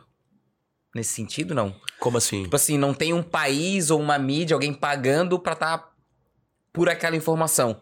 Ah, entendi. Tu entendi. entendeu? Tipo, são pessoas que estão lá que Deram beleza. opiniões Isso, aleatoriamente. é. Ah, entendi, entendi. É, por exemplo, eu não me posicionei em nada na minha mídia sobre guerra. Nada, Aham. nada, nada. Porque eu falei assim, mano. Primeiro que É muito mais complexo. do É muito cara mais imagina, complexo né? do que parece, né? Vamos ser sinceros, né? A guerra sempre existiu. Os Estados Unidos fez operação militar no Iraque durante muitos anos. Ninguém nunca viu um vídeo, nada. Ninguém falou nada. Uhum. Agora tá sendo conveniente mostrar. Uhum. Mas podia ter sido mostrado o tempo inteiro. E por que, que agora que é conveniente? Qual que é o objetivo de por que agora? Onde é que isso tá levando? E aí, enquanto psicólogo, eu decidi que melhor do que falar da guerra, ou seja, um tema que eu não domino, eu não tenho o menor controle sobre, porque qualquer informação que eu vou dar, eu vou ter que fazer, vou ter que pesquisar várias fontes Sim. diferentes, senão eu vou cair no mar do mesmo, Uhum. né? Sim. E o mar do mesmo tem um, tem um viés, tem um viés, né, específico. Eu decidi que era mais interessante eu falar sobre os efeitos da guerra na psique e como é que a gente pode viver de uma forma mais saudável. Por exemplo, não morrendo de véspera. Estabilidade não existe. Então, por exemplo, Uhum. hoje eu não preciso me preocupar com uma terceira guerra mundial, porque eu sou, a gente tá no Brasil, a gente tá longe, a guerra tá acontecendo lá. Só que é hoje. Uhum. Eu não sei amanhã. Só que aí, aí, paralelamente a isso, a gente sabe que um dos maiores sofrimentos hoje no planeta, a gente vai ter uma, uma- a gente vai ter uma pandemia de ansiedade, depressão e suicídio. Isso aí já Uhum. tá sendo, essa pedra já tá sendo cantada pela própria OMS. Uhum. Né? A gente vai ter uma pandemia de ansiedade, depressão e suicídio. Então, o que é que causa ansiedade? Um dos sentimentos que causa ansiedade é sofrer por véspera, sofrimento de antecipação. Então, muita gente confunde, por falta de psicoeducação, medo com ansiedade. O cara fala, tô triste, tô depressivo. Tô com Uhum. medo, tô ansioso. Não, mano. Medo é um medo, ansiedade é ansiedade, depressão é depressão e tristeza é- são coisas diferentes. Agora, um dos sintomas da ansiedade é esse sofrimento antecipado, com causas presentes. Então, tipo, eu vou fazer alguma coisa daqui a dois meses e meu cabelo tá caindo, eu tô com psoríase, eu não tô conseguindo comer, não consigo dormir. Eu Daqui a algo, que vai acontecer daqui a dois meses. Dois meses. Como é que eu faço pra reduzir os danos, por exemplo, de um, de um sofrimento por antecipação em relação a qualquer coisa? Tá ligado? Aham. Então eu preferi olhar pra esse lugar. Eu falei, mano, eu vou, eu prefiro psicoeducar a galera e, tra- e trazer isso também, tipo assim, do que tá falando sobre algo que eu. Tu trouxe o teu contexto. Mas nesse sentido, como é que, por exemplo, falando sobre a guerra e sobre o essa antecipação, como é, qual que é o link que eu não entendi? Então, o link é que muita gente, por exemplo, hoje tá tendo, a gente tá tendo de bastidor uma corrida de muita gente no Brasil, por exemplo, construindo bunker, se armando. Ah, É real, sim. Acredito. tá ligado? Com medo de que. falar, eu, eu comentei isso com a, com a minha namorada. Eu falei, pô, a gente tá aqui no Brasil, mas se tiver uma guerra, a gente não tem um abrigo, né? Mano, só pra você ter uma ideia. Uma das coisas que mais É. foi comprada, olha que doideira, ano passado. Sabe qual foi o que os bilionários mais compraram ano passado? Bunker. E ilhas. Dá um Google aí. Você vai ver, dono da Amazon. Os caras compraram ilhas. Foi o ano de compra de ilha e bunker, ano Nossa. passado. Se é uma coisa que eu aprendi andando com bilionário e milionário, é que os caras vêm antes. Sim. Você faz dinheiro antecipando as ondas. Aham. Nas antecipações das ondas. Então é mais ou menos assim. Tu tá, vamos dizer que a gente morasse no Jurassic Park. Todos os dinossauros iam ter obrigatoriedade de saber aonde o T-Rex tá e pra onde ele tá andando, porque ele é o mais alto. Se ele tá andando naquela direção, ele viu alguma coisa que a maioria não viu. Ele sabe de alguma coisa que a maioria não sabe. Uhum. Então você, às vezes, você não tem um recurso que um Tiranossauro Rex da indústria tem, mas você acompanha o movimento dele. E não, Entendi. pela forma que ele se movimenta, você antecipa alguma coisa que tá vindo ali. Então a gente aprende a se movimentar desse jeito também. Então tem um. Se você olhar direitinho, vai lá, Cascavilha mais um pouquinho na internet, que você vai ver. Os grandes players, todos fizeram algum, em algum momento vídeos Aham. tirando posse de arma. Todos. Eu posso falar rapidamente aqui uns 10. Ok? O que é que esses caras já viram? O que é que a galera já olhou, né? E, e aí, quando você começa a olhar para um lugar desse, você começa a olhar e falar: peraí, existe uma antecipação. Existe uma antecipação. Por exemplo, hoje factível se falar de uma terceira guerra mundial. Ano Sim. passado não era. Aham. Hoje é factível. E tá, ok. Isso traz. Vamos aí, aí vai aprofundando. Isso Aham. virando uma hipótese. Qual que é o comportamento natural? Uhum. O que é que tem que ser feito agora? O que é que a gente precisa antecipar? O que é que a gente, pra onde é que a gente tem que olhar? Agora, aí a pergunta é desafiadora: olhar sem desesperar. Fazer sem sofrer por antecipação. Aham. Sacou? É, é tipo, porque É, tu beleza, aí tu vai, constrói teu bunker, compra tua arma não acontece nada. Isso Tô é. Desesperado um ano por causa disso. Isso é, isso é, por exemplo, escutatória. Uhum. Que é onde entra a parte do o que é que eu tô falando pra mim. E eu, porque, de novo, a- a- o nosso comportamento, ele é a ponta. Mas o que vem antes do comportamento eu tenho pensamento, sentimento comportamento. E esse do pensamento ainda tem um crença. Então, meu pensamento, história e narrativa, gera um sentimento que gera um comportamento da ponta. E Quando eu, quando eu vejo a pessoa se comportando errado, eu sei que ela tá nutrindo histórias negativas que geram sentimentos negativos que geram comportamentos negativos. Ok? É um ciclo É um automático. ciclo, ali. né? E aí, e aí a maior parte das pessoas está ligada no piloto automático de respostas automáticas negativas. Uhum. Sendo reativo na vida o tempo inteiro. Então, é falar de escutatória é falar de pausa. Intencional. Eu dou uma pausa intencional no meu dia. Dois momentos do dia que eu paro para respirar e poder ver para o que é que para onde eu tô conduzindo a minha própria história. Como é que eu vou terminar a história de hoje? Porque olha que doideira. Todo dia eu recebo um presente do meu eu de ontem hoje.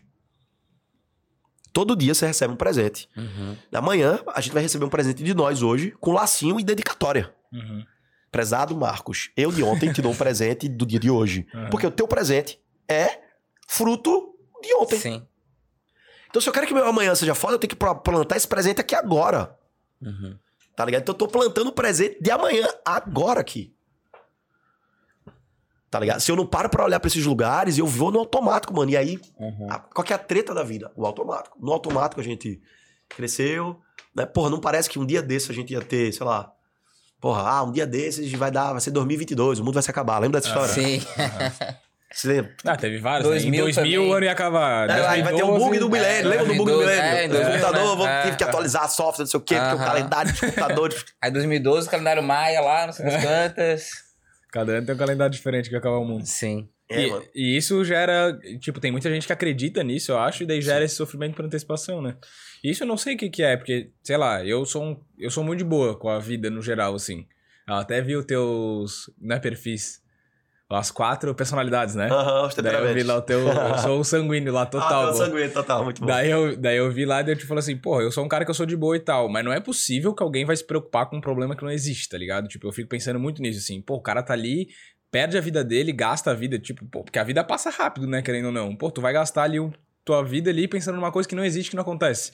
Mas isso é um problema que, sei lá, é mental, é de Crença. educação. Crença. Crença. Sistema de crença. Então, por exemplo, só pra vocês entenderem crença, né? No Brasil, o brasileiro, de modo geral, uma amiga minha casou com um alemão. O filho dela com 16 anos. Aí ela, o, o drama dela. Ai, Marcos, não sei o que eu vou fazer. O meu marido, ele já falou que quando ele fizer 18 anos vai tirar o menino de casa e eu não quero, quero. Porque para os colonizadores, Uhum. Estados Unidos, China, Europa, tu fez 18 anos, tu tem que ser independente. Minha mãe é Uhum. colonizadora, então. Já dos colonizados, não. Nos países colonizados, Uhum. fica em casa, não vai. Aí o cara tá com 30, 30 e poucos anos sendo patrocinado, bancado pelos pais e tá tudo bem. O Brasil tem muito isso. O Brasil tem muito isso. E isso é crença. Tá lá, tá, tá crença nuclear, mano, tá lá dentro. E aí vira cultural você tem crenças culturais. Isso tu é criado É. assim, é muito difícil Se- reverter, né? Porque tu, tu começa a dar 19 anos, tu tá incomodado. Uhum. Então, por exemplo, nos Estados Unidos, eu tinha, eu tinha um amigo meu americano de loser, ele fica puto. Chama o brasileiro, loser, o cara fica rindo. Quer xingar o brasileiro, tu chama ele de corno. Porque o Brasil, ele é. O nosso povo, ele é muito sexualizado. Pra gente, o sexo tem um peso muito maior do que pro americano. Pro americano, o trabalho tem um peso maior. Sucesso tem um peso maior. Uhum. Tá ligado? Tem independência, tem um, tem um peso maior. E esses pesos, eles criam bloqueios e criam crenças. E a gente fortalece isso culturalmente. Então, por exemplo, você chega no São Paulo, trabalho. Você chega no Rio, sexo. Uhum. Né? É- é- parece Aham. brincadeira isso, mas, por exemplo, Rio de Janeiro é a cidade que tem mais academia no Brasil e onde tem mais pessoas que fazem atividade física no Brasil. É no Rio. Ou seja, existe uma cultura lá que fortalece isso. Uhum. Sim. Tá ligado? Praia, tipo, é outro layout. Em cada cidade que você vai, mano, tem um branding diferente, tem uma vibe diferente. Aquela vibe que a gente falou. E isso fortalece ou enfraquece algumas crenças. Uhum. Ok? Então, eu começo a olhar, eu preciso começar a olhar para esses lugares para, por exemplo, ver quais são as narrativas e histórias que eu tô trazendo da minha família. A gente fala de herança, né? Ah, herança, mas vocês já ouviram falar de maldição familiar? A gente traz no sistema de crença de pai e de mãe, a gente traz, tipo, algumas coisas positivas. Porra, os homens aprenderam na nossa família A, as mulheres aprenderam A, mas também tem maldição. Tem aquela família que todas as mulheres são maltratadas, que os homens aprenderam que o Sim. jeito de tratar a mulher é aquilo. Isso é uma maldição, porra. Aham. Tá? E aí vem um ou outro ali dentro pra quebrar aquela corrente, porque fez um trabalho de questionamento de base. Uhum. Sacou? Não, fez um Aqui trabalho. É alguém, digamos que é especial. Alguém que é a ovelha negra, toda família tem uma ovelha negra. É o cara sim. que vai dizer, não, morre aqui. Não, morreu aqui. Aham. É, é até aqui. Se vocês quiserem continuar, continua, mas eu não vou Eu não vou seguir isso aqui. Pai, mãe, foi massa, eu já aprendi muita coisa legal, Ah. mas isso aqui não faz sentido, isso aqui não faz sentido, e da partir daqui eu vou trazer a tradição do que é positivo na minha família, eu levo à próxima geração, mas o que não faz sentido eu vou ressignificar a narrativa. Ressignificação. É, são os olhares, né? De novo. De novo, aí a gente volta para aquele mesmo lugar. Aham. Comunicação. Qual que é o grande mano? É que os nossos pais não tiveram a oportunidade que a gente tá tendo de estar podendo conversar sobre isso. Na época, tu consegue imaginar teu pai sentado com teu avô falando de sentimento? Dizer, meu avô dá uma pizza desse aqui, frescura do caralho. Vai isso é frescura. Não, eles não tiveram isso, mano. Aham. Poucos tiveram. Aham. Essa coisa de falar de sentimento é da nossa geração. Então vê que oportunidade foda a próxima geração tá tendo. É, uma, é, é talvez a primeira geração que vai estar tendo a oportunidade dos pais terem e poderem conversarem sobre isso livremente, sem ser punido. Uhum. Uhum. Tá? Como Mas é que isso vai reverberar pra É, próxima então, geração? eu te pergunto, tu não acha que isso pode vir a ser um problema? Porque eu vejo a sociedade hoje, tipo, a nossa geração, assim, de. Nossa geração. É, de uma galera muito, porra, mimimi, tá ligado? Então, Tipo, muito. É sentimental, só que é sentimental demais, É, tá ligado? então, é, mas é por isso que eu falei da importância da gente sempre que- questionar as narrativas da mídia. Uhum. Porque dentro da psicologia cognitiva comportamental, a gente tem um conceito de esquema. O que é que é um esquema? O esquema é eu te dou algo pra você ser. Eu digo assim, não precisa pensar o que, é que tu vai ter que falar. Tu tem que ser assim. Toma aí. A roupa é essa, o cabelo é esse, é isso. A mídia, ela tem a capacidade de criar esquema. E quem cria o esquema é o patrocinador da mídia. Uhum. E esse esquema é criado para vender produtos e serviços e implantarem ideologia e por aí vai. Então, a nossa geração é a geração que mais tem, e a próxima, esse é o aspecto negativo, o que teve, o que tá tendo mais implementação de esquema. Uhum. Tu tem que se vestir desse jeito, tem que falar isso, a opção agora é essa e é isso aqui. E quem não fizer isso aí é cancelado. Faz. E aí você tem a junção coletiva das plataformas, Netflix, Disney Club, Uhum. principalmente a indústria de Hollywood de produção de, de conteúdo de modo geral. Então, Uhum. vou dar um exemplo, só pra vocês entenderem, tá? Uhum. Pra ficar mais nítido. Pega todos as HQs e pega todos os personagens da Marvel, o que é que tá acontecendo? Qual que é o esquema, o esquema vigente? Tira todos os homens e empodera todos os personagens femininos. Uhum. Isso é um esquema, ok? Isso é um esquema. Muda tudo. Então, tipo, você não tem mais o Thor, agora você tem a Troia. Agora você não tem mais o Homem de Ferro, você tem a Mulher de Ferro. Você não tem mais o... O. De, de É. repente, agora, a personagem mais forte do não é o Doutor Estranho. É uma menina que tem superpoder. Apareceu, revelado. Tipo, não é mais o Hulk, agora é a Hulk. Mano, Uhum. tipo, isso é um esquema. Isso é a implementação de um esquema. Aham. Né? E aí, de novo, quem implementa paga a conta do veículo de mídia. E aí a gente, enquanto ser pensante, tem que olhar pra isso e dizer assim: peraí, por que, que essa narrativa? O que, que essa narrativa quer fortalecer? Sim. E tem um detalhe importante aqui: esse esquema não é um esquema global, é um esquema ocidental. Uhum. Você não tá tendo nada disso acontecendo agora do Oriente pra lá. É pra cá. É desse lado. Aham. Não, isso não existe. Vai lá, liga aí, bota aí, liga na TV chinesa pra você ver. Não tem isso. Aham. Não tem isso. Vai lá, vai lá, olha, olha o muçulmano, olha lá, Dubai. Não tem isso. E por que que tá... Por que que tu acha que tá É, rolando esse então, aí a gente teria que fazer mais três horas de live. Esse é outro tema, que aí vai entrar em outros contextos e aí ferrou. Mas por que, que eu tô te dizendo isso? Porque o que é que é importante, o que é que isso tem a ver com comunicação? Aonde eu boto a minha atenção, não à toa que os programas de TV, no nome é programação. Uhum. Faz Programação. Parei pra pensar nisso agora. Aham. É uma programação. Então, todo lugar que tu bota a tua atenção durante muito tempo, tu tá sendo programado. Programado a quê? Por quê? Pra quem? Aham. Essa é a pergunta de milhão. Essa é a pergunta que a gente tem que se fazer. Eu tenho um amigo, ah, ele era apresentador do jornal lá da, de- da Globo, né? Uhum. Recife. Aí uma vez eu, a gente tava no Outback, daí eu falei assim: Meu irmão, como é que o Zorra Total ainda existe, velho? Pelo amor de Deus. Ele falou assim: Piada sem graça. ele falou, ele falou, mano, o Zorro Total não é pra você. O Zorro Total é pra uma parcela da população específica que tem um comportamento assim. Então ele falou assim: você nunca vai ver, por exemplo, na Globo, uma propaganda de Porsche. Tu não vai ver na Globo propaganda de iate. Tu vai ver propaganda de jatinho. Tu vai ver propaganda Dubai, viagem para Dubai você também. Uhum. Não, por quê? Porque a elite não tá lá. Não Uhum. tá naquela programação. Eles passam na programação. Eles não ficam na programação. Então, entende que cada programa de TV, e isso aqui é um programa, Uhum. ele tem que trabalhar a escutatória pra depois trabalhar a oratória. Então eu Entender escuto quem é o público. pra entender quem é o público, pra saber qual é a faixa etária do público, qual a classe social dele, porque a partir daí eu sei o que, que ele quer e o que ele pensa. Pô, e isso é uma Uhum. coisa que a internet te entrega muito fácil, né? Isso Muito bizarro. fácil. Entra Essa é a analítico do... televisão, é. Não, mas é porque tu entra ali, pô, Sim. aparece, ó, tu teve tantas visualizações, tantos Tantas homens, mulheres, tal idade, e tal público, é, região, não sei o que, não sei o que lá. bizarro, pô. Isso é bizarro. E a TV bota aquele aparelhinho na casa do cara pra ver quem que tá assistindo, quanto tempo cada canal. É, médio, ligado? coisa. Aham. Ibope, E né? o teu público hoje, quando tu trabalha assim, trabalha com empresas, né? Não, Não? não. Oxe. Vou te explicar por quê. Porque a empresa não é escalável. Ah, E eu já entendi que o jogo do milhão não é vender pra empresário, é vender pra base. entendi. Então foi uma coisa que a gente entende que, olha direitinho, os caras mais ricos do mundo, eles vendem na base. Eles não vendem para o topo. Aham. O topo é exclusivo. Claro que existe a narrativa de você vender high ticket. Então, por exemplo, hoje eu tenho mentorias que começam em 30 mil, mas eu tenho um produto que começa em 497 e produtos que começam em 97. Uhum. O importante é você entender uma esteira de produto. Você tem que ter uma esteira. Pra você atender por demanda, mas entender que cada classe dessa, cada poder aquisitivo tem uma dor diferente. Vou dar um exemplo, tá?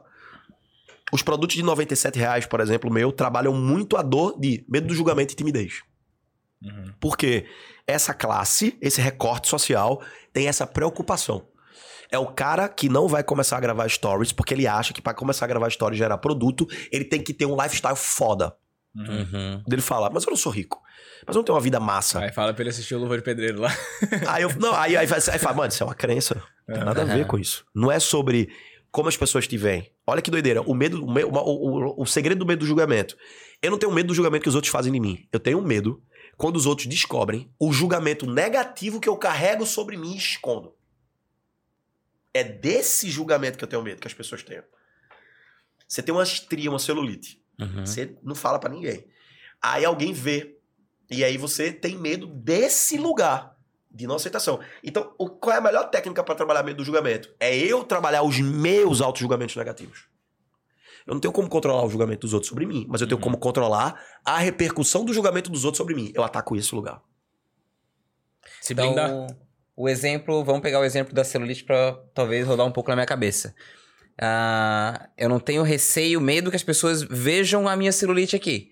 Eu tenho receio do julgamento que eu vou ter tendo uma pessoa vendo, seria você isso? tem medo do julgamento que elas vão fazer que você já faz sobre você. Vou dar um exemplo. Ah, entendi. Tu vê a celulite em tu e tu não consegue ver a celulite em tu. Aham.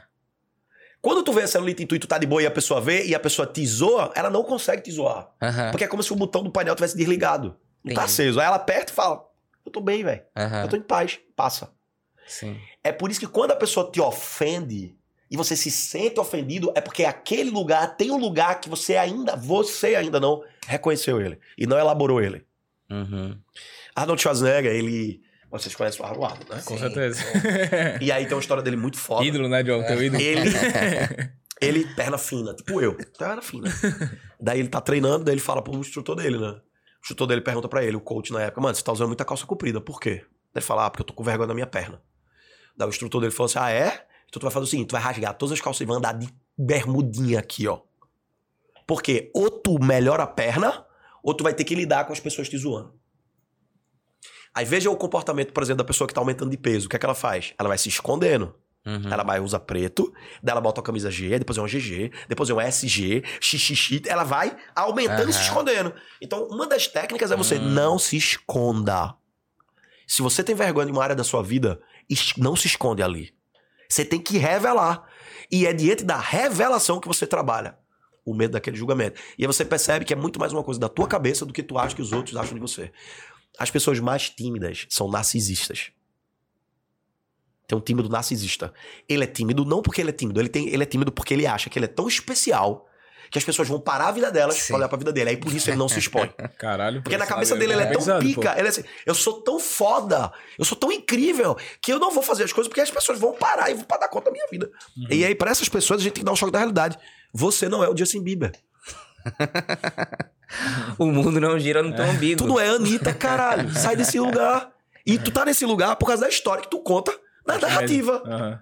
A história é: sou uma pessoa incrível. Narrativa, sou uma pessoa tão incrível que as pessoas vão parar pra olhar pra mim e elas vão vir, meu Deus, eu... muda essa narrativa, mano. Uhum. Tá Sim, ligado? É, tem que ser pelo outro lado, né? Sou uma pessoa foda, então vou contar pra todo mundo que eu sou foda. O então cara que fala pra tu assim, ah, tu só quer ser, fica aparecendo o tempo inteiro. Na verdade, ele tá revelando ele. Uhum. Só que ele não consegue dar conta disso. Aham. E aí ele tem que projetar em você. Não, porque, é porque assim, não tem como eu olhar o outro sem olhar pra mim antes. É impossível olhar a vida sem se olhar antes de olhar a vida. Isso que a gente chama de arquétipos. Uhum. Então, por exemplo, eu boto um óculos, é uma lente. Eu boto o óculos, eu olho pra fora, meu óculos é roxo. Eu vejo tudo roxo. Meu, olho é amare- meu óculos é amarelo, eu vejo tudo amarelo. Uhum. O cara vai dizer, não, mas isso aqui é roxo. Eu vou dizer, não, mano, é amarelo. Porque não tem. Eu olho o mundo de acordo com a forma. que- É, é uma lente, mano. Uhum. É uma lente. Quanto mais eu vou trocando essa lente, quanto mais eu vou olhando pra dentro, quanto mais eu vou me acolhendo, quanto mais eu vou tendo coragem de olhar pra aqueles lugares que normalmente eu fujo, mais fácil eu fico de acolher os outros. Então, por exemplo, pessoas que têm facilidade em acolher a dor dos outros são pessoas que têm facilidade em acolher a própria dor. Eu não acolho a minha dor, como é que eu vou acolher a tua? Não vou. Eu vou dizer que é frescura. Uhum. Eu vou dizer, mano, que frescura, velho. Depressão é frescura. Ansiedade é frescura. Para com isso. Porque não... é falta de entendimento. A fuga acaba sendo, então, meio que um estralo pra, um estalo pra te poder. A fuga acaba sendo um mecanismo de defesa, de sobrevivência, que a gente aplica na nossa vida para não ter que olhar para o lugar que a gente sabe que tem que olhar. A real é que existe uma necessidade grande de mudanças inevitáveis que a gente só tá adiando. É como se fosse assim, mano, tu só tá adiando. Uhum. Tu sabe que vai ter que mudar. Sim. Tu não vai, não- tu não tá fugindo da mudança. Tu tá adiando a mudança. Tipo, sei lá, ficar velho, morrer. Que é inevitável. Aham. Tá ligado? Então, por exemplo, olha que do louco. A gente tá indo pra um mundo novo de mudanças que não vão ter volta, mano. É inevitável. Estamos marchando na direção de um mundo completamente diferente.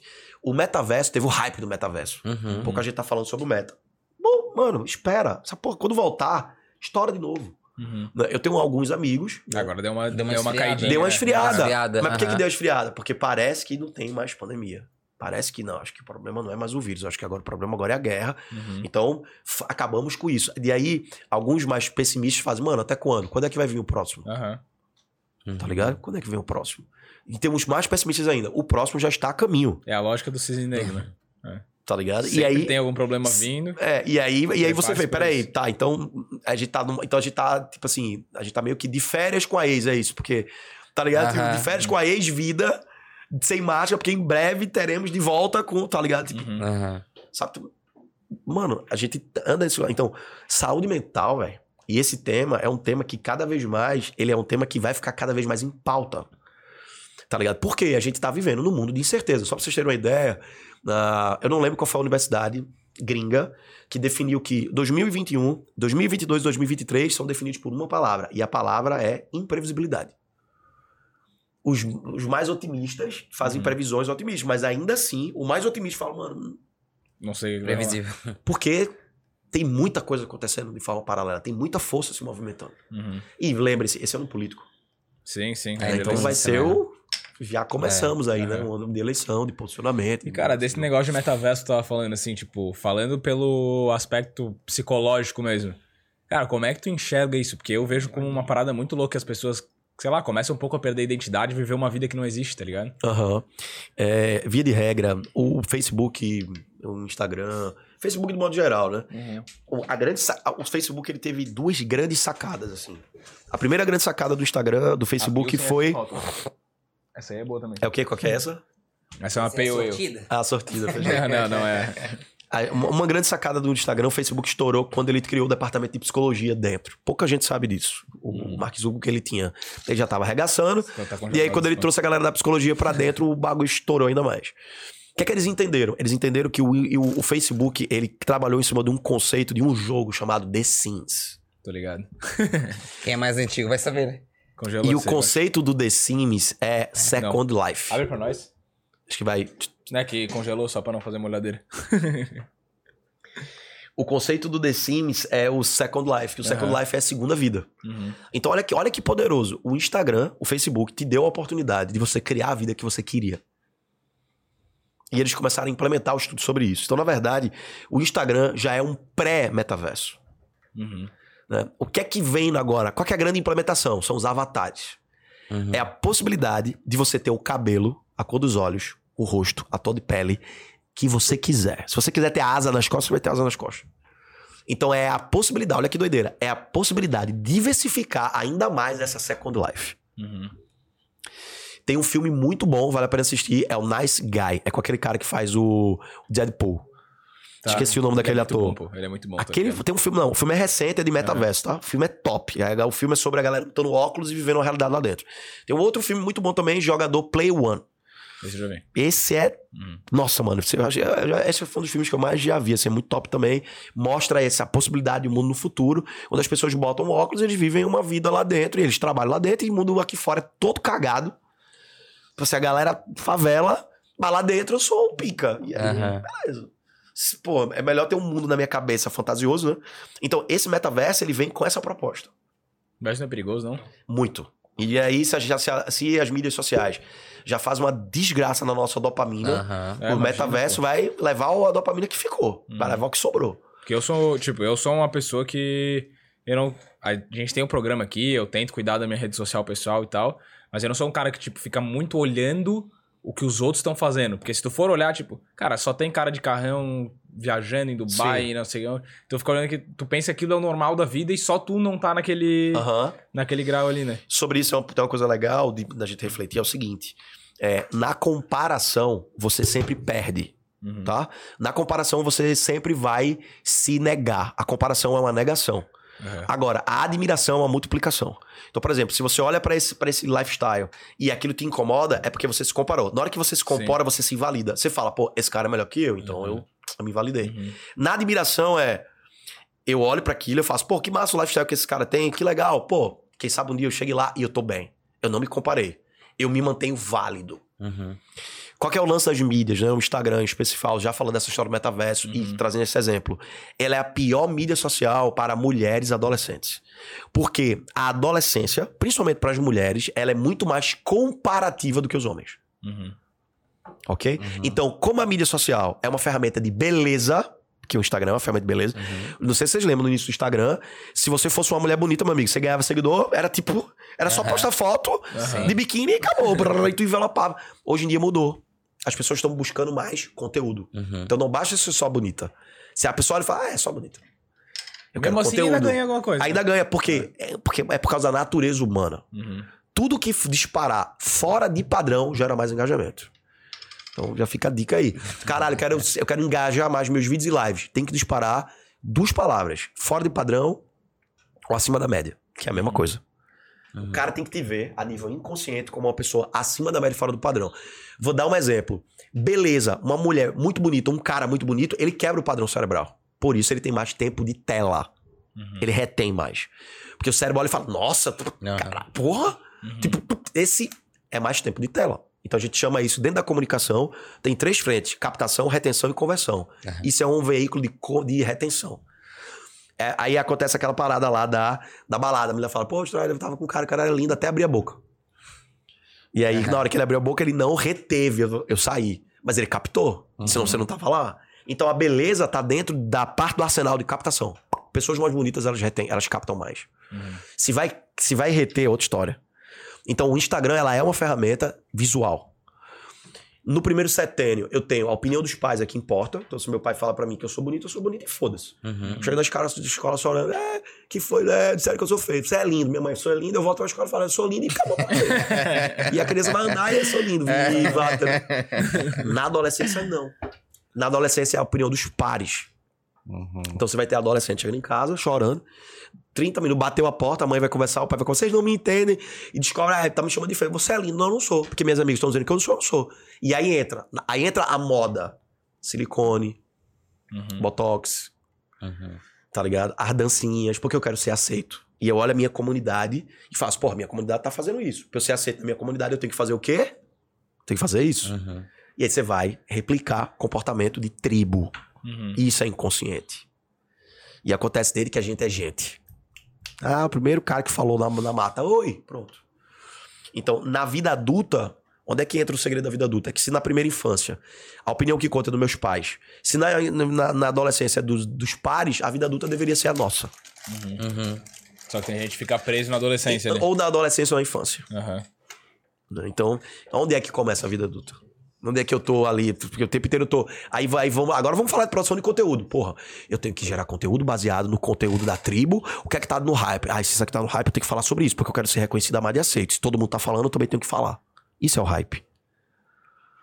Isso é o hype. quem foge disso é o que o cara que estoura de verdade. É o cara que tá. Ele tá sendo ele. Uhum. né? E aí a gente diz que na internet tem estrelas de primeira grandeza e estrelas de segunda grandeza. Tem as estrelas de primeira grandeza, que são Sol, o cara tem luz própria. E tem a Lua, a estrela de segunda grandeza. Ela aí brilha a partir da brilho de outra coisa. Uhum. E aí lá vai. O- a- os grandes nomes, eles são pessoas que conseguem fazer, e esse é o segredo do metaverso. Pro metaverso, pro mundo funcionar, eu tenho que. Olha a doideira, eu tenho que co-criar uma realidade e trazer co-criadores para criarem dentro da minha co-criação. Deu pra entender? ou Foi doideira. É mais ou menos assim: como é que o Instagram dá certo? O Mark Zuckerberg co-cria mundo Uhum. e ele convence co-criadores a co-criarem usando as ferramentas dele lá dentro. As pessoas alimentam, né? As pessoas têm que alimentar a parada. Aham. Então, o segredo de qualquer verso, ou de qualquer metaverso, Uhum. ou de qualquer canal para dar certo, é fazer com que a audiência cocrie a tua cocriação. Uhum. Por que, que eu uso a palavra co-criador pra gente? Porque só tem um criador, que é Deus. Todos os outros são co-criadores. Uhum. E entender isso é o pulo do gato. Então é, vocês estão co- vocês estão co-criando esse canal. O sucesso dele é o quanto que vocês conseguirem atrair outros co-criadores para co-criarem dentro dele. Uhum. Tipo, é, já tá acontecendo um pouco, tipo, o cara nego tirando corte do nosso Isso. do Tirando corte do fazendo- episódio. no... É, no canal dele. Aham. Fazer um evento-. É, aham. Aham. Boteco Floripa. Tá os caras lá, tá, e a galera tá lá, comunidade. Uhum. engajamento, retenção. É isso. Tem que trazer o cara pra ele participar. Aham. E parece que é fácil, mas não é, né? Tipo, eu vejo que a galera, a maioria das pessoas, pelo menos, tem muita dificuldade de conversar com o público. Tipo, às vezes até fala, se comunica bem e tal, mas tem dificuldade de, tipo, trazer a pessoa pra perto, assim. Então, é, tem uma, uma palavra que ajuda, vai ajudar a pensar isso fácil. Boa, né? Liderança de Ah, movimento. tá. Pensei que fosse da cerveja. Não, tá boa. A cerveja tá boa. A outra, tá- a outra eu gosto de fazer, que eu gosto mais doce. Essa daí é mais amarga. Ah, né? tu gostou Ah. da, A da anterior. primeira A de ou manga? de Acho que é de maracujá, manga. maracujá, né? Twisted. não sei o É, twist. sei lá. Twist. Deu uma É. sensação de sabores na É, parar de se posicionar é, só como apresentador ou professor e se posicionar como liderança de movimento. Dentro do teu canal. O cara tem que te ver como líder de movimento mesmo. Uhum. Trabalhar também linguagem declarativa, por exemplo. Ah, pessoal, todo mundo aí vai, curte aqui, compartilha, comenta aqui embaixo. Aí, ah, mas, pô, Strider, mas aí o cara olha e fala, ah, mas eu não vou ganhar nada. Aí tá. Os que comentarem, a gente vai fazer um sorteio aí pra você ganhar alguma coisa aí que a gente vai pensar aí. Hum. Tem que ter premiação. Uhum. Aí vem a neurociência de novo. Ser humano é, né? Se Recompensa, não né? der recompensa, já era. Ou recompensa ou punição. Então, aquele professor que dava uma aula muito foda, e aí eu, porra, não posso faltar, eu, eu tava indo movido, a minha dopamina acendia, porque eu tinha uma recompensa. Em outros, era tipo assim, o professor é ruim, porra, não vou, porra, mas já faltei pra caralho. Se eu for, vou reprovo. Aí entra punição. Aham. O sistema educacional é todo baseado em Cara, psicologia. e querendo, e querendo ou não, tipo, é uma parada que é bizarra, que é exatamente aqueles experimentos que fazem com os ratinhos, tá ligado? Tipo, o Sim. cérebro humano funciona exatamente Aham. do mesmo jeito. Ah, mano, quando, a gente, quando você vê a neurociência dando exemplo de macaco, sempre imagina que você é o macaco. Uhum. O cara fala, ah, porque os pesquisa de dopamina com macaco. Você, macaco, você, Aham. macaco, eu. Uhum. A gente é Tipo, macaco, funciona mano. lá, funciona aqui também. Funciona aqui também. Né? E aí, por exemplo, ah, tem uma coisa chamada dopamina social, que é poderosíssima para influenciador. Todo influenciador deveria saber disso. É, qu- quanto mais like, quanto mais pessoas ao vivo, quanto mais engajamento, quanto mais compartilhamento, mais vocês se empolgam em fazer isso. Porque você tem validação, mesmo que não vire um real, mas você tem validação Aham. social. É o que faz o macaco alfa não cheirar cocaína na ilha. Uhum. Os caras botam o macaco na ilha, espalham cocaína na ilha, aí eles percebem que os macacos beta cheiram cinco vezes mais do que os macacos alfa. E os macacos alfa nem ligavam. Daí Eles vão ver o que é que o macaco alfa tem que o beta não tem. Aí, o alfa transa com quem ele quer. Come a hora que ele quer. Dá cagada em todo mundo. Pula pra cima de todo mundo. Ele passa, todo mundo abre pra ele. Então ele tem muita validação. Aquilo dá muito prazer pra ele. Então, Sim. disputar o posto de alfa, mesmo que isso custe a vida dele, tem recompensa suficiente pra ele querer ser o alfa. Uhum. E os animais compartilham isso. E nós somos animais. Aí os, os macacos beta, Uhum. que não tinham esses- essas regalias que os alfa tinham, usavam mais cocaína, porque a cocaína entrava como uma muleta emocional. Uhum. Dava. Prazer. Que ele não que ele tinha não no outro. tinha ele sendo alfa. E aí o alfa fazia, eu não preciso disso. Usa droga você. E a própria droga fortalece o comportamento. E o alfa fica mais alfa e o beta fica mais beta. Porque a droga só te betaliza. Sim. Mesmo que ela te é alfalize em boa um momen- momento. Momentaneamente, né? Ela é boa naquele momento. Mas um- você não consegue usar a droga o tempo inteiro. Uhum. Você vai ter uma hora que você vai ter que parar. E naquele momento, o cara que tem a dopamina natural vai te arregaçar. Uhum. Tu vira o Superman por um tempo limitado. Tu né? vai viver o Superman por ter limitado. Todos os filmes de vilões que compensam a vilania com poder têm tempo curto de vida. Esse é o código. Todos os outros duram mais porque é natural. Aham. Tá ligado? Então, tipo, a vantagem que você tem, ela é só naquele momento. De quando acabar, irmão, já era. É igual o uso do anabolizante. Muita gente se perde no uso do anabolizante porque tem a hora que você tem que parar de usar. Só que o cara tá viciado no conjunto de crença, ele não quer parar. Que ele aprendeu a treinar só com aquilo. Daí ele vai ter que parar, e ele não quer parar, e a máquina sobrecarrega o sistema, pô, Parou, fudeu. Parou, fudeu. E aí, é- mas aí os caras que entendem o jogo, eles entendem que eles vão usar, vão usar com o médico, vão usar e vão e a hora de parar parou. Sim. Então não é um anabolizante, é muito mais cabeça. Cabeça do que. E a hora de voltar, voltou também. E a hora de voltar, voltou. Aham. E aí a vida segue, e aí você tem a harmonia interior. Uhum. É um Não ciclo quebra ali, o ciclo. que... Saiu do natural durante muito tempo, vai adoecer, mano. Já era. É fácil você ver nos relacionamentos, por exemplo. A guerra tem que ser da porta pra fora. Tu chegou em casa e teve guerra em casa, já era, velho. Tu tá tendo fogo em casa. Uhum. Não vai durar. Não vai durar. Porque a casa é o lugar da dopamina. Sim. Uhum. Imagina tu pensar assim, É caralho, seguro, né? Tem que ir vai acabar casa. agora, vou pra casa. Nossa. Aí te dá prazer e tu oh, ah, ah, muda. Porra, ainda vou pra casa, que inferno em casa. Aí o cara vai pro bar. Ah, pro bar. Aí o cara entra em casa e fica horas no banheiro no celular, Aham. fugindo da realidade da casa. Tá ligado? Por causa das conversas difíceis que deveriam estar acontecendo, não estão acontecendo. Tá todo mundo para debaixo do tapete. E Ah, solução entra naquela artificial- Fuga, né? a solução artificial das mídias parece ser mais interessante. Uhum. né? Então, assim, é, a gente tá vivendo um momento, mano, de. É um momento extremamente, cada vez mais complexo, né? A, a maior parte das pessoas está tendo crise de identidade. Então, na crise de identidade, você não sabe quem você é. Então, eu não sei quem eu sou, acho que eu vou ser um personagem ali É uma desenho. fuga extrema, assim, sei lá. E aí entra droga, entra tudo, né? Aham. Como uma forma de amortecer essa falta de contato que eu tenho comigo mesmo, com esse meu lugar verdadeiro. Eu tô fugindo ali daquele Cara, eu lugar. acho o tempo muito louco que, tipo, eu fui ver uma. Porra, vou falar aqui um negócio que qualquer um odeia, tipo assim, hoje em dia, né? Eu odeio ir numa loja comprar uma roupa. Tipo, uma coisa simples que Aham. antigamente era comum e que hoje não é mais comum. Tipo, eu compro na internet. Nossa geração compra na Aham. internet, né? Não vai mais na loja. Aí criaram o tal do metaverso. Aí, pô, tu tem que ir na loja no metaverso comprar um tênis pro teu boneco. Tá ligado? Eu pensei, caralho, que loucura, mano. Tipo, eu não gostava de fazer na vida real e agora eu vou gostar de fazer no jogo, tá ligado? Tipo, é, e a galera faz, tá ligado? E, Aham. tipo, eu acho que, pô, tá se perdendo completamente o sentido das paradas, assim. Aham. Né? Tipo, a perda de tempo, o cara perde muito tempo com uma parada que não era pra tu perder tanto Mano, tempo aí, assim. aí lá vai de novo. É, é psicologia cognitiva comportamental. O esquema, ele é implementado de uma forma gradual, tá? Vai ficar um jeito fácil de vocês entenderem. Por exemplo, qual é o objetivo do vilão de uma fase de um jogo de videogame? Qual é o objetivo Matar- do vilão? Matar nós. O, o vilão só tem um objetivo. Um objetivo. Não de fazer passar de fase. Saber se você aprendeu o que você tinha que aprender para a próxima fase, senão você não passa. Nunca tinha encarado dessa forma. Então, todo o estágio, É. o objetivo do estágio, tu pular da tartaruga, subir da tartaruga, baixar, pegar a bandeirinha, blá, blá, é um treinamento cognitivo comportamental. Tu tá sendo treinado ali. E o chefe vem pra dizer: Deixa eu ver se tu aprendeu. Deixa eu ver se, tu- ah, se o comportamento que o programador do jogo queria instalar em tu foi instalado. Aí vem o mestre. Tu não passa dele enquanto o comportamento que o cara que programou o jogo não esteja programado em você. Aí tu passou da fase, ei, paranã, paranã, paranã. Segunda fase, aquele comportamento que era ó, agora é básico. Tu Começa o jogo já dali. Aí vem o segunda implementação do comportamento. E vem um novo chefe pra saber se você aprendeu o que o programador do jogo queria que você tivesse aprendido. Ou seja, quando tu joga o jogo, tu é programado pelo jogo. Segura, o Instagram é um jogo. A vida é um jogo? A vida é um jogo. A vida é um jogo. Só que a vida é um jogo de mundo aberto. Que a gente consegue programar. que você pode escolher o que você quer programar e o que você quer treinar. Qual que é a merda do jogo? É quando dentro do jogo da vida, que é um jogo muito mais justo, muito mais top, porque o programador do jogo da vida, Deus, ele é justo e bom e traz as variáveis pra todo mundo, é quando tu começa a jogar dentro de jogos de co-criadores. Mano, vocês já jogaram jogo RPG? Já jogaram RPG? Aham. Já jogaram Shard? Não. Aqueles jogos assim, sei lá, World of Warcraft, jogo. Sim. Aqueles jogos online. Mas tu já conheceu alguém que jogava esse jogo que tinha um amigo que, trabalha dentro da- que trabalhava dentro da empresa? Isso não. Poxa, daí é vantajoso, né?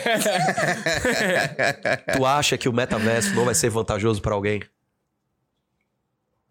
Com certeza. Com toda certeza. Vocês entendem o que eu tô dizendo? Faz sentido. Esse é o problema de jogar jogos programados por pessoas. Uhum. E, cara, eu vejo mais uma parada, tipo, eu trabalho com investimento, né? E daí um monte de gente... fala, Ah, e NFT, e os jogos de não sei o quê.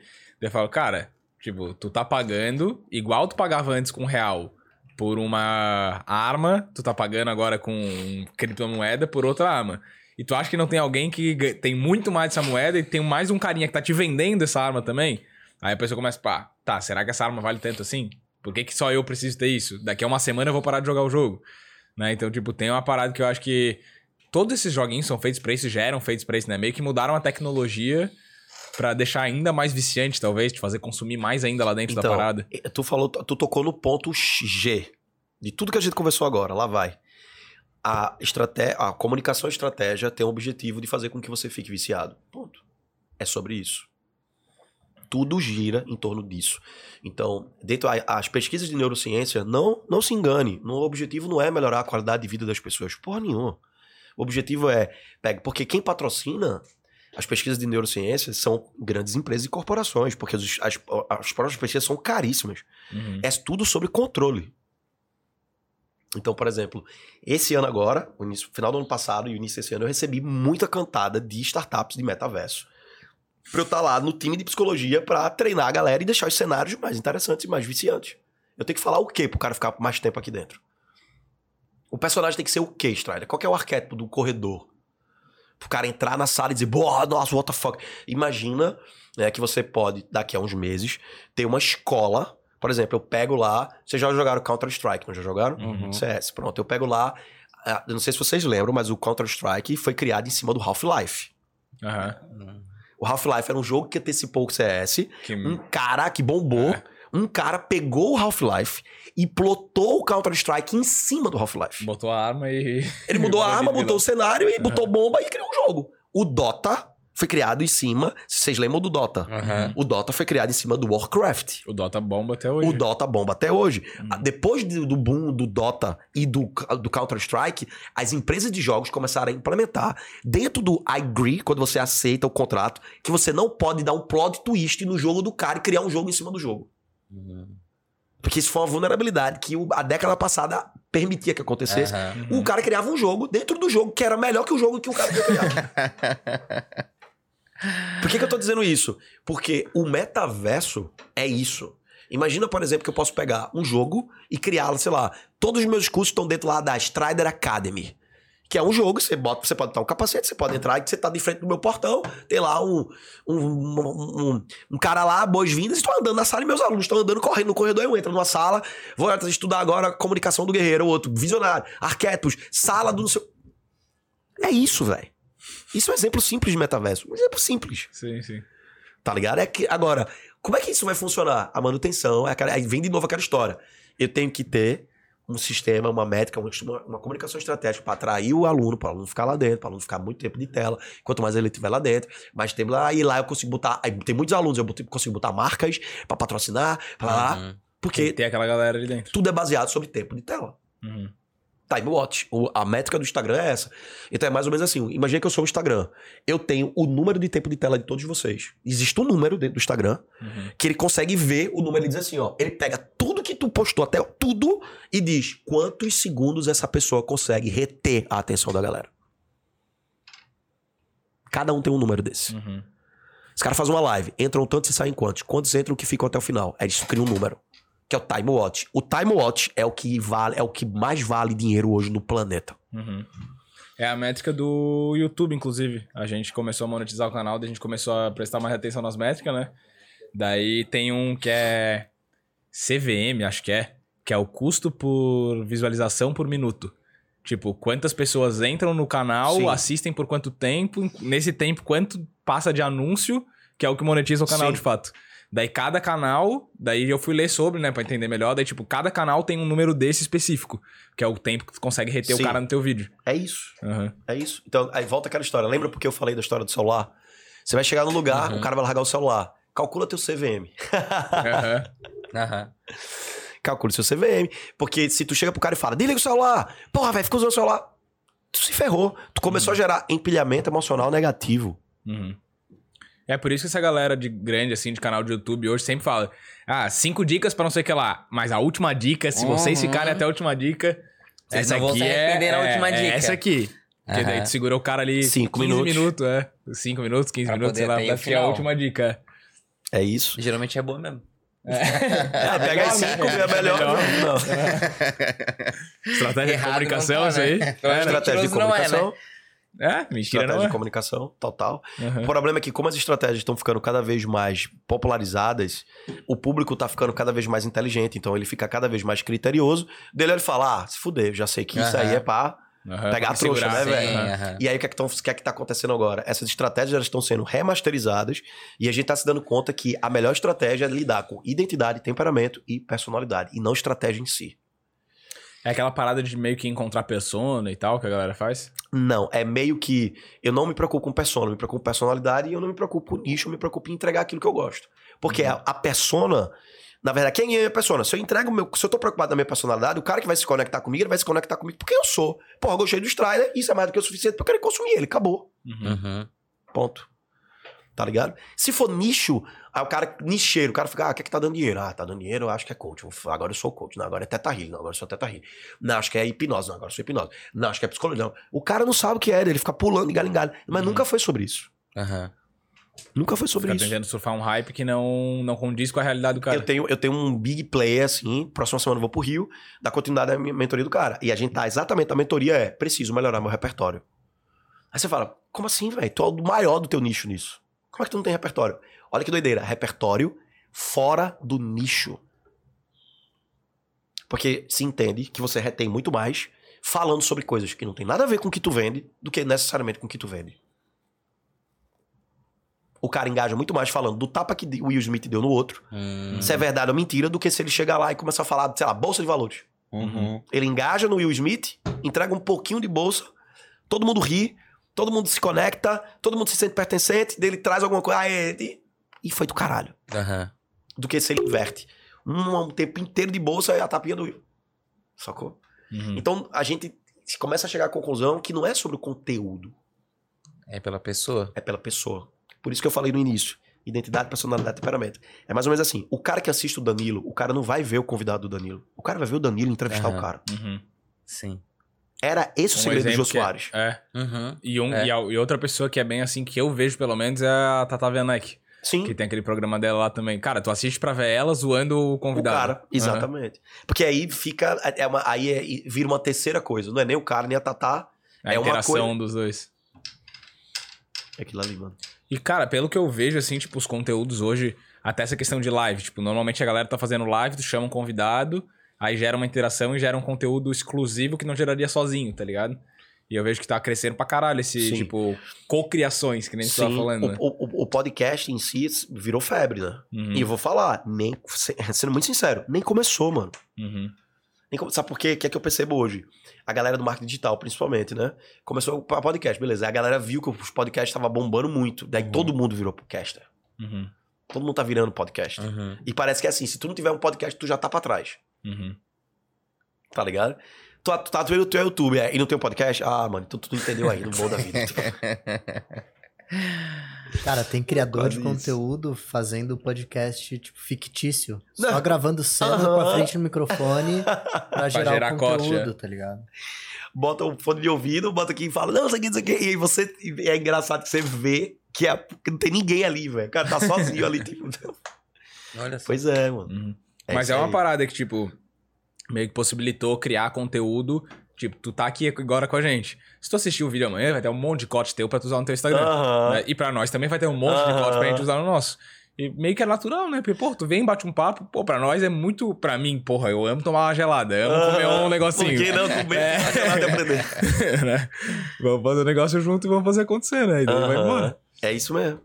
Eu eu não lembro quem foi o primeiro canal que começou. Tu sabe quem foi o primeiro canal que começou com corte? Cara, um que eu sei que estourou lá fora daí foi o. O Joe Rogan. O Joe Rogan, que foi um dos primeiros, que foi até aquele, porra, que saiu um corte do Elon Musk fumando baseado ao vivo. Nossa. Eu Foi tô dele? ligado. É, foi dele. Tô ligado. Daí, tipo, meio que popularizou os podcasts nisso aí, tá ligado? É. Vocês estão com baseado aí, acender. É, vai explodir, né? Vamos explodir isso aqui agora. Funcionou uma vez, vai funcionar outra também. fui no, não, fui no podcast, fumei maconha, era o que aconteceu. Pronto, acabou, hypou. Amanhã, psicólogo, fuma maconha em podcast da ESE. É, olha o que acontece Vamos fazer- quando tu vamos- fuma maconha. Vamos fazer acontecer então, né, cara? Explodir isso, foda. Cara, e daí, né, é, voltando agora um pouquinho mais pro teu assunto, assim, desculpa até cortar o Não, nosso assunto aqui bom. que tava bom, né? Uma droguinha. Eu digo, eu digo, eu- não, é porque eu falo que comunicação Corta, nunca é. corta Você nunca sai do tema da comunicação, porque tudo que é comunicação, velho. Sim. Tá ligado? Tipo, Sim. eu faço, não, mano, Pô, ô, e a ideia nossa desse podcast aqui foi muito tipo, cara, o que que eu falaria numa conversa de bar? É tipo esse papo nosso aqui, o cara vai Aham. falando qualquer coisa assim, né? O que, que eu Aham. falaria na conversa de bar? Ah, então vamos pra uma conversa de bar. E daí vai saindo um monte de coisa que Aham. o cara às vezes nem esperava que ia falar daquele assunto ali e a parada vai embora, né? Eu fui intimado, né? Eu comentei antes, né? Pelo, por um chefe meu a, É, a trocar verdade, uma verdade. ideia num bar. Porque o papo que a gente tava tendo ter- deveria ser um papo mais informal. Ah, falou, não, entendi. essa conversa que a gente teve ali em momentos anteriores, cara, é uma conversa boa pra um bar. Que depois de três, duas geladinhas, a gente já começa a falar um pouco mais solto, já se solta, a comunicação flui um pouco melhor. É, bom. Não tem muita trava. Mas isso é uma parada, tipo, essa. Querendo ou não, o álcool ele é legalizado, mas ele não deixa de ser também uma droga, né? Ele Ó. é meio que uma muleta pro cara se comunicar melhor ou não? Não, essa aqui é um corte pica. Isso aqui é um corte bala. não, me dê, cadê meu celular? Cadê- grava- Segura, segura que lá vem. Bota o capacete Já que lá bota vem aí. pedrada. Pau, já bota aqui, isso aqui já vai pro Reels. Faz essa pergunta de novo, mano, por favor. É. Pera aí, vai lá. Que essa pergunta é uma pergunta de bar boa e tem contexto com Sim, comunicação. aham. Então vamos lá. Tá aí, tá preparado, homem? Como é que é o nome dele mesmo? Gabriel. Gabriel, tá tudo certo, Gabriel? Gabrielzinho. Cara, a cerveja, inclusive tomando uma geladinha boa aqui, né? É, ela também é, não deixa de ser uma droga e tal, mas ela interfere nessa questão da comunicação, ela chega a ser uma muleta pro cara se comunicar melhor. É, eu gosto de imaginar assim: a cerve... a gente, é, de via de regra, a gente tem o neocórtex, o lóbulo pré-frontal. Ele é responsável por esse filtro. Então você começa a fazer, pô, isso aqui eu não vou falar, isso aqui eu vou falar, isso aqui eu não vou fazer, isso aqui eu vou fazer. Quando você toma cerveja ou álcool, ele tem a capacidade de. É como se a pastilha do freio começasse a falhar. Então você começa a dirigir o carro, ele tá freando bem. Quanto mais álcool você toma, mais o freio começa a falhar.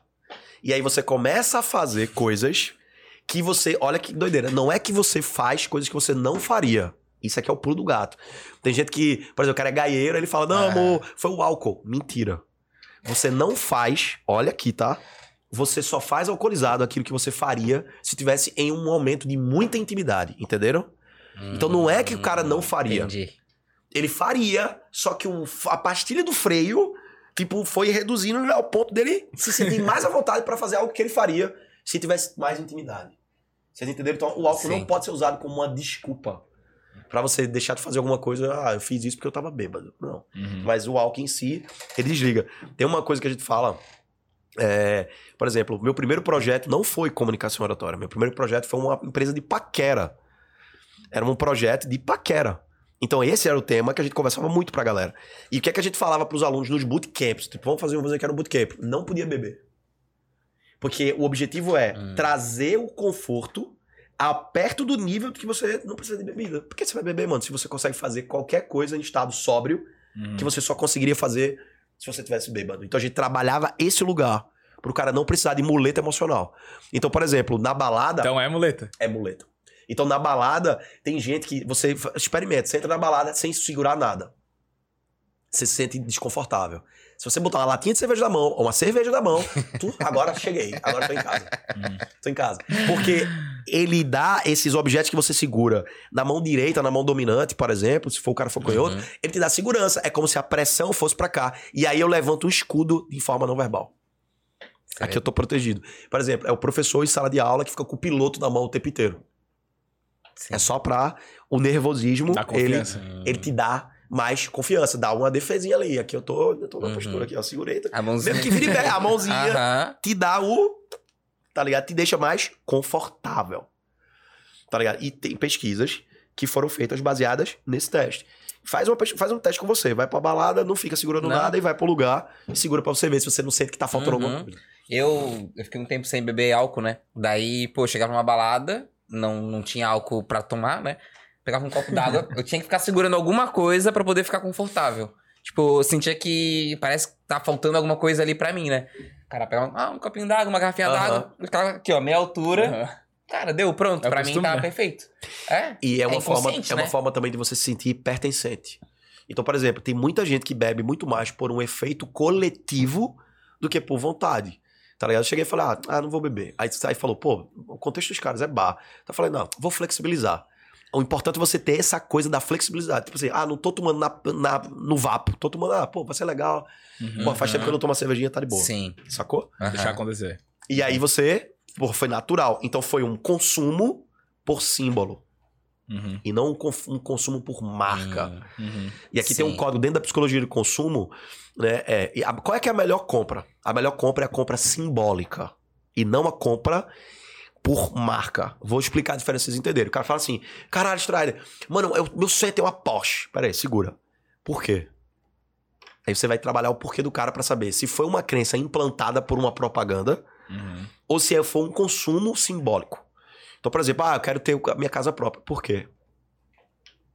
E aí você vai ouvindo a pessoa pra saber se tá- essa compra tá vindo de um lugar verdadeiro, Uhum. que quando a pessoa tiver, ela vai se sentir preenchida, ou se tá vindo de um lugar falso, criado, artificial, que vai criar um falso preenchimento que depois tudo, o negócio tá fora.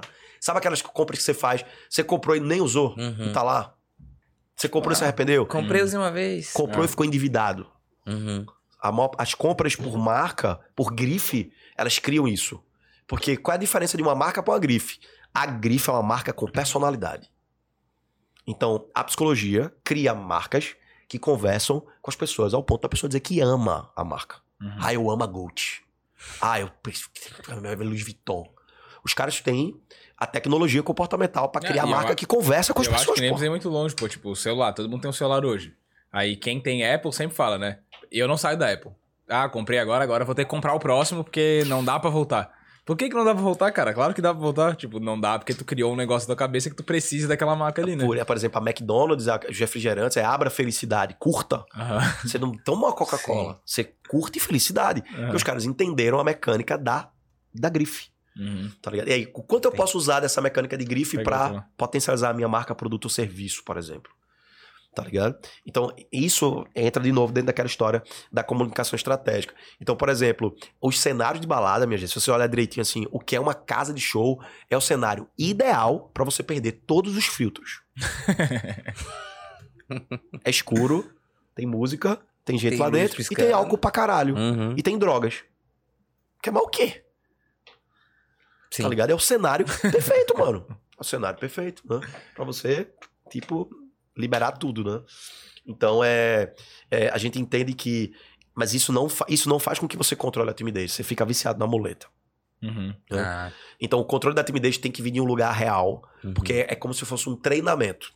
É como se fosse um tomou uma droga pra fazer isso. O outro desenvolveu a personalidade ao ponto de ter posturas de enfrentamento em qualquer lugar. Sacou? Uhum. Um vai ter que dizer, peraí, só um instante, vou tomar uma entrevista de emprego, me dá 30 minutos, vai lá atrás, uma cerveja, duas cervejas, voltei, galera, agora tô pronto. O outro existe, desenvolveu né? isso e treinou É. isso. Essa é a diferença do treinamento de psicoeducação para o uso de muleta emocional. Galera que é palestrante e tal, assim, fala. Sei lá, até pra criar conteúdo no Instagram e tal. Não sei se tu tem conhecimento disso ou não, né? Mas eles chegam a, tipo, ah, vou tomar um negocinho antes de entrar no palco. Mano, hoje, Cantor, eu tô ligado que bastante. Então, né? é assim, eu entendo. O, eu vou te dizer assim, ó. Hoje em dia, né? é, dentro do mercado digital, a gente já percebeu um movimento. Foi por isso que a gente fez ano passado 21 imersões, né? Uhum. A galera do digital entendeu que tem muita grana nos eventos presenciais. Vou dar um exemplo. Se vocês fizerem um encontro, um evento desse canal, vai bombar. Talvez seja o maior, a maior grana que vocês fizeram nos últimos tempos de canal. Tô falando sério. Porque eu sei que tem um cara lá do outro lado da tela que quer conhecer vocês, que quer estar perto. As pessoas estão carentes de encontros por causa da Uhum. pandemia. Isso A é. gente ficou muito tempo separado, longe. Uhum. Por mais que a gente tenha aprendido a trabalhar em casa, pega essa. O ser humano não foi criado para trabalhar em casa. Pega o último estudo dos investimentos da Google, da Microsoft. Os caras investiram bilhões em empresas híbridas, porque eles tiveram uma queda no faturamento por causa do trabalho online. Uhum. Foram os caras que disseram: trabalho em casa, veio a pandemia e os caras sentiram o- Uhum. no peso do bolso o dano que trabalhar em casa gera. Trouxer todo mundo de volta. Traz todo mundo de volta. Agora, traz todo mundo de volta para um lugar diferente. Uhum. É um lugar híbrido. Que se tiver alguma coisa do gênero, a galera pode ir lá com todos os planos de contenção possível para continuar funcionando. Por causa de uma coisa chamada cultura organizacional, vibe. Uhum. Quando você fica em casa, olha que doideira. Você fica sozinho à mercê do teu território mental, o teu ambiente mental. E a gente volta para um ambiente mental, 80% é negativo. Uhum. Não, e fora isso, tipo, é um ambiente extremamente confortável pra ti, né? É não, tudo para tu não fazer. É. Porque tu foi catequizado, inclusive Uhum. treinado desde Pra em casa não fazer nada. que em casa não fazer nada. Então, peraí, em casa não é lugar de trabalho. Eu tô em casa, tenho que trabalhar, o cérebro que até com buga, velho. E aí, o que, é que eles perceberam? O clima e a vibe organizacional que faz com que o ambiente de trabalho seja positivo, legal, e as pessoas se fortaleçam, faz com que as pessoas produzam mais. Cara, eu. Volta, todo mundo volta. Isso é bizarro, Uhum. porque, tipo, até um exemplo. Eu poderia trabalhar de casa tranquilamente. Eu venho pra cá trabalhar. Porque, tipo, estou fora da minha casa e aqui eu rendo muito mais do que quando eu tô dentro da minha casa. Eu tenho duas agências de marketing digital. Quando eu fui escolher os locais pra gente montar, vocês conhecem a CAT? Aham. Pronto, as duas estão lá. Porque a ACAT, de todos os empresariais, é o que tem a melhor good vibe. Uhum. Ela tem um clima bom. Lá é né? massa, lá é massa. Tem bar, tem restaurante, tem Aham. gente bonita, tem azaração, você quer, aí a galera passa na frente. Mano, quando você vai trabalhar com jovem, esse é um item Sim. que Uhum. conta pra caralho. Uhum. Quer ver os caras trabalharem bem? Bota duas mulher gata na sala pra você ver. Produtividade lá em cima, hashtag da hora. Uhum. Tá ligado? Porque tem a natureza masculina, tem isso. O cara se comporta diferente quando ele vê uma mulher que ele, que ele considera no sistema dele atraente. E as empresas sabem disso. Tanto sabem que você vai no salão do automóvel. Quem que tá no salão do automóvel? As Mulheres bonitas. As modelos. As operadoras de telemarketing, na maior parte das vezes, são mulheres que atendem do outro lado. Com sotaque. Porque eles descobriram no mapeamento cerebral que tem sotaque que converte mais. Olha só. E a gente tá falando de comunicação. é. Uhum. A gente Quais são os descobre. sotaques que mais convertem. aí? Sul, velho. Ah, o manezinho, né? Pô, olha, olha, olha. Quem é Os que não sotaques gosta de do sul. ouvir? Os sotaques do sul. As- as- os homens e mulheres de olhos claros são os que mais engajam e são considerados os mais bonitos entre todos os aspectos de beleza. Ok? Isso no Brasil, tá? Uhum. Então, isso. E aí as marcas começam a usar isso pra elas. Por exemplo, olha que doideira. Você sabe qual é o segredo do I99? o- Você vai na McDonald's e aí na McDonald's tem aquele caixa de doação pra a, tipo, criança, não sei o quê, né? Uhum. As mulheres do caixa são treinadas a falar em um tom de voz que a pessoa atrás de você escute, que é pra te constranger. Então ela fala assim: o senhor gostaria de fazer uma doação de moedas para crianças com câncer? Aí tu fica com vergonha de dizer não. tá ligado? Porque o cara vai dizer monstro. Você é um monstro. Daí você, você diz sim, mano. Você é coagido a dizer sim. 1,99, tu não pede um centavo. Mas conta aí, 100 clientes que passaram e deixaram um centavo lá no final do dia de cada guichê. Sim. Então, são estratégias de psicologia aplicado pra que o cara tire mais. Os caras descobrem que mulheres bonitas, olha que doideira, mulheres bonitas em lojas de atendimento masculino fazem o cara querer parecer que é foda como? Gastando mais. A gente é trouxa mesmo, né, velho?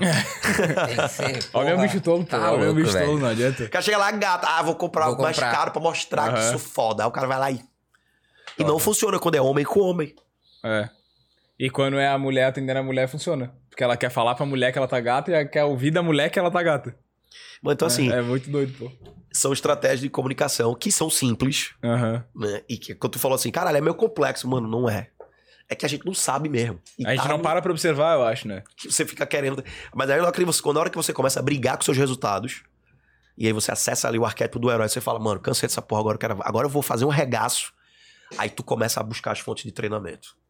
Quais são esses rolês dos arquétipos aí? Explica pra nós. Mano, então, é, de forma bem rápida, assim, Uhum. imagina que você tem 12 imperadores dentro de você. Tem 12 forças que são as forças que governam. A Uhum. gente acha que a gente escolhe, mas na verdade quem escolhe são essas forças. Só que são forças que estão dentro de todas as pessoas e de tudo. Tu- Uhum. Tudo que é arquetípico. A gente tá se olhando agora, mas a gente tá se olhando a nível arquetípico. Então tem 12 energias arquetípicas mais fortes. Seis de frequência mais alta, seis de frequência mais baixa. As pessoas estão desse mundo. Não só pra vocês entenderem, no inconsciente coletivo global Brasil, a maior parte dos brasileiros, 80% estão dentro do, ar- do arquétipo do órfão, do inocente e do explorador. O que é que eu quero dizer com isso? 80% dos bras- brasileiros se sente abandonado, preciso de alguém para me salvar. Uhum. 80% dos brasileiros acredita piamente que vai vir um salvador e vai descer do céu e que por isso as religiões têm tanto espaço aqui dentro e a gente chama isso de que isso é, isso é uma coisa do inocente. Uhum. O inocente acha que alguém vai resolver a treta dele. O inocente acha que todos são iguais. Até descobrir que ele entra numa fila e tem um outro que é filho do fulano, que Uhum. paga mais, né, que passa Uhum. na frente dele, que se foda. Até descobrir que o pobre passa mais tempo na cadeia, o rico vai lá, paga. Uhum. Então são, são algumas coisas que você vai mudando. E o explorador, a gente tá, tem essa coisa de querer conhecer o mundo. O brasileiro tem muito essa coisa, Uhum. principalmente o jovem, né? De viajar, não ser dono das coisas, curtir mais experiência do que ter as coisas em si. Uhum. Se você entende isso, já era. Tu sabe que agora, do outro lado da tela, 80% da galera que tá assistindo a gente agora tá flutuando entre essas três necessidades. Uhum. Eles querem alguém que diga: me diz o que é que eu tenho que fazer pra sair dessa situação. Eu acredito que é fácil. E eu quero conhecer coisas Uhum. diferentes. A maior parte dos produtos e serviços atacam em cima disso. Por isso a gente tem, hoje, na internet, muita gente falando de Deus. Inclusive o Primo Rico, né? É isso que eu ia o- falar, pô. O Primo Rico, não Falou sei se agora. sabe. Com Pô, certeza o sabe. cara é, E com certeza é, teu- é um dos Tem- teus cases de análise tem um aí. canal aí de finanças, não sei o que, não sei o que. Daí eu tava, eu tava do nada no Aham. Instagram rolando, de repente, desafio de Jesus. Eu falei, tá, calma aí. Uma coisa que pra mim não fez sentido. Aí fui dar uma olhada e eu vi assim, ah, o bicho deve estar tentando entrar num, num segmento, num, num nicho ali que ninguém explorou ainda, né? Que talvez seja interessante pra ele. A ideia foi boa. Agora, pelo que eu pude ver, ele sempre comentou sobre alguma coisa de religião, coisa parecida. Eu nunca parei pra ver sobre isso Aham. também.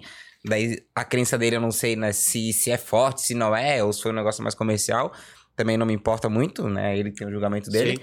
Mas eu falei, caraca, por essa eu não esperava. Fui Aham. pego aqui de surpresa. E daí, falando agora, eu veio na mente na hora, cara. O cara, tipo.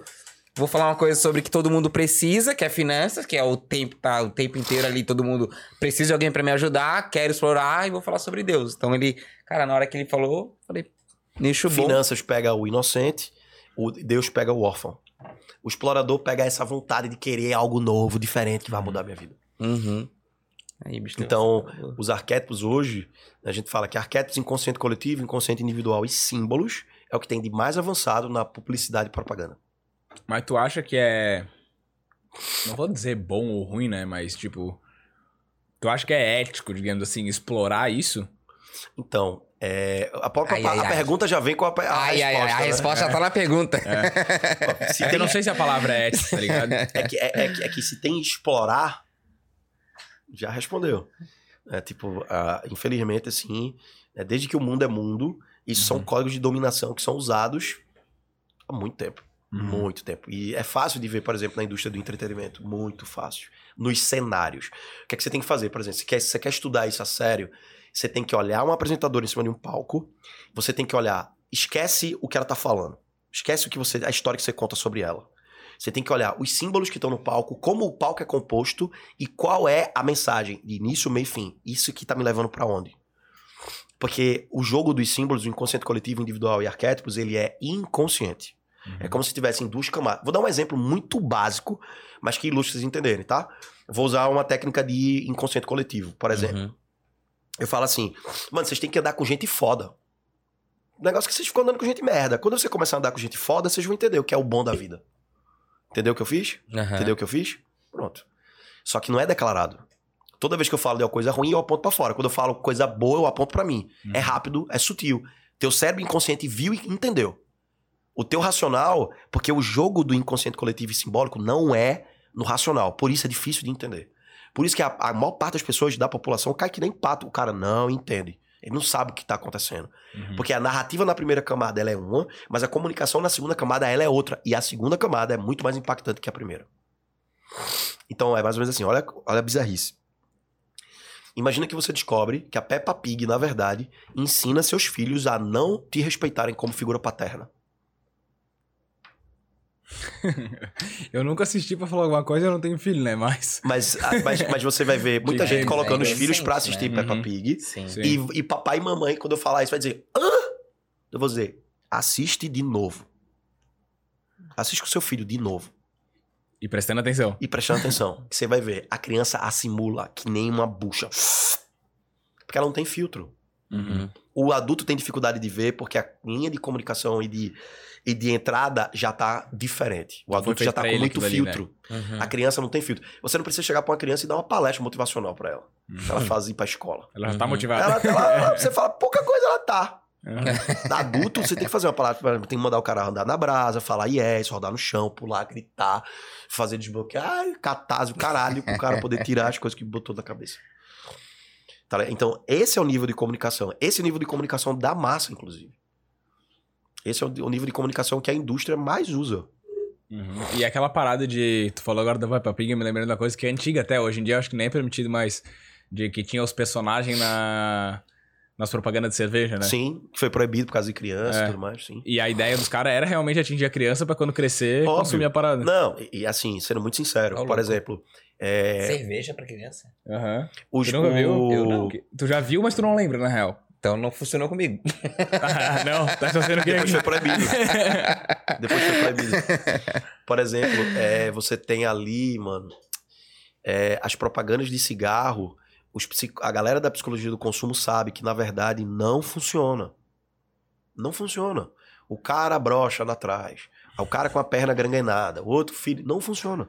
Porque tem, a gente tem um mecanismo de sobrevivência da espécie que é o eu especial. Mais ou menos assim. Funciona com o outro, eu não. Hum. Uhum. A- AIDS, não, quem vai pegar é o vizinho. Eu Comigo nunca vou nunca. pegar AIDS, não. Gravidez na adolescência, não, é, vai- minha, isso é coisa da minha prima, eu não vou pegar, não. Até que acontece com você. Uhum. Porque a gente tem um mecanismo que a gente sente que é o cara que diz pra tu que ele não é especial. Eu não me sinto especial, eu me sinto mais um, tá mentindo. A gente tem um lugar onde a gente acredita que é único, exclusivo e especial. O cara que diz que não é, é só a forma dele chamar a atenção. Cara, eu não me lembro quem que eu vi, pô, que fez uma pesquisa no Instagram que o cara perguntava assim, ó. Você se acha um bom motorista? Não, você se acha um motorista acima da média. 90% das pessoas botaram que se achavam. Então, tipo, se 90% acima da média, eles são a média, tá ligado? Aham. Então, cara, é muito bizarro isso. Porque a galera tende a achar que é melhor Que é muito bom. Aham. Aham. Em alguma aí- coisa. E aí, para uso, uso de drogas, comportamento de risco, a gente tem isso a- funcionando do mesmo jeito. Então, a empresa de cigarro sabe, olha que doideira, você tem 30 segundos de propaganda, 29 segundos de uma propaganda bem elaborada, bem feita, com personagem super sedutora, E um segundo no final, Ministério da Saúde diverte, foi mais tela azul. Quem adverte? Pega a Twitch, pega a Twitch que ele gostou. Aí tu, vai, aí tu vai fazer assim, ó. Tu fala, porra, foda-se. É, isso aí é, é óbvio. Vape, tá ligado? Que é uma modinha, por exemplo, aqui na ilha é modinha do vape. E é proibido, tá ligado, né? Não, e, é, e faz mal. Porque que, que faz mal? Aí o cara fala, nah, vape, não, quem vai se fuder é o outro. Eu tô de boa, isso aí, eu tô imune. A gente tem esse, essa coisa dentro do especial, Uhum. tá ligado? E aí é aí que você cai. É exatamente aí. Então, na verdade, você fala assim, pô, mas se as marcas que produzem esse tipo de, de aviso sabem, por que, que eles fazem? Porque é pra dizer minimamente que eu avisei. Então é mais ou menos assim, eu pego um cubo, vou dizer que isso aqui chegou um pacote de açúcar, um monte de cubinho. Tá. Esse aqui é tudo criança. O cara chega aqui e fala assim, pessoal, ó, titio tá dizendo que é um cubinho. É um cubinho. Fala pra titio que é um cubinho, um cubinho, um cubinho, um cubinho. Vou deixar aqui e é um cubinho. Aí eu abro, tiro a tampa e boto e saio dizendo, vão comer o pacote inteiro. Uhum. E lá fora, eu avisei, vocês viram que eu avisei. Eu disse que era pra eles comerem um cubinho. Isso é o que a gente tá vivendo hoje com relação a tudo. Cara, que loucura, né? E, tipo, a gente só para. Eu só parei hoje.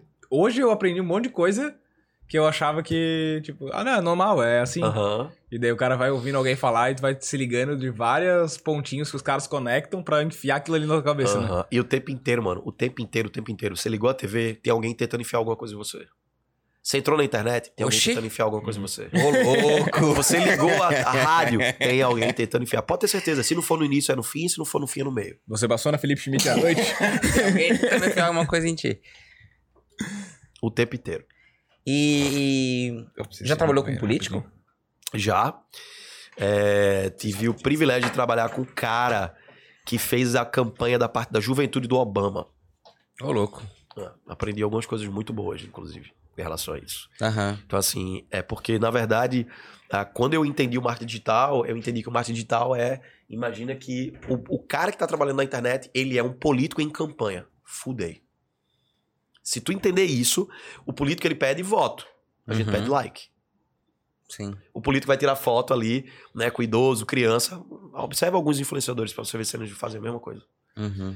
Tá ligado? Então, quando você começa a entender do jogo, liderança de movimento, branding e lançamento, já era.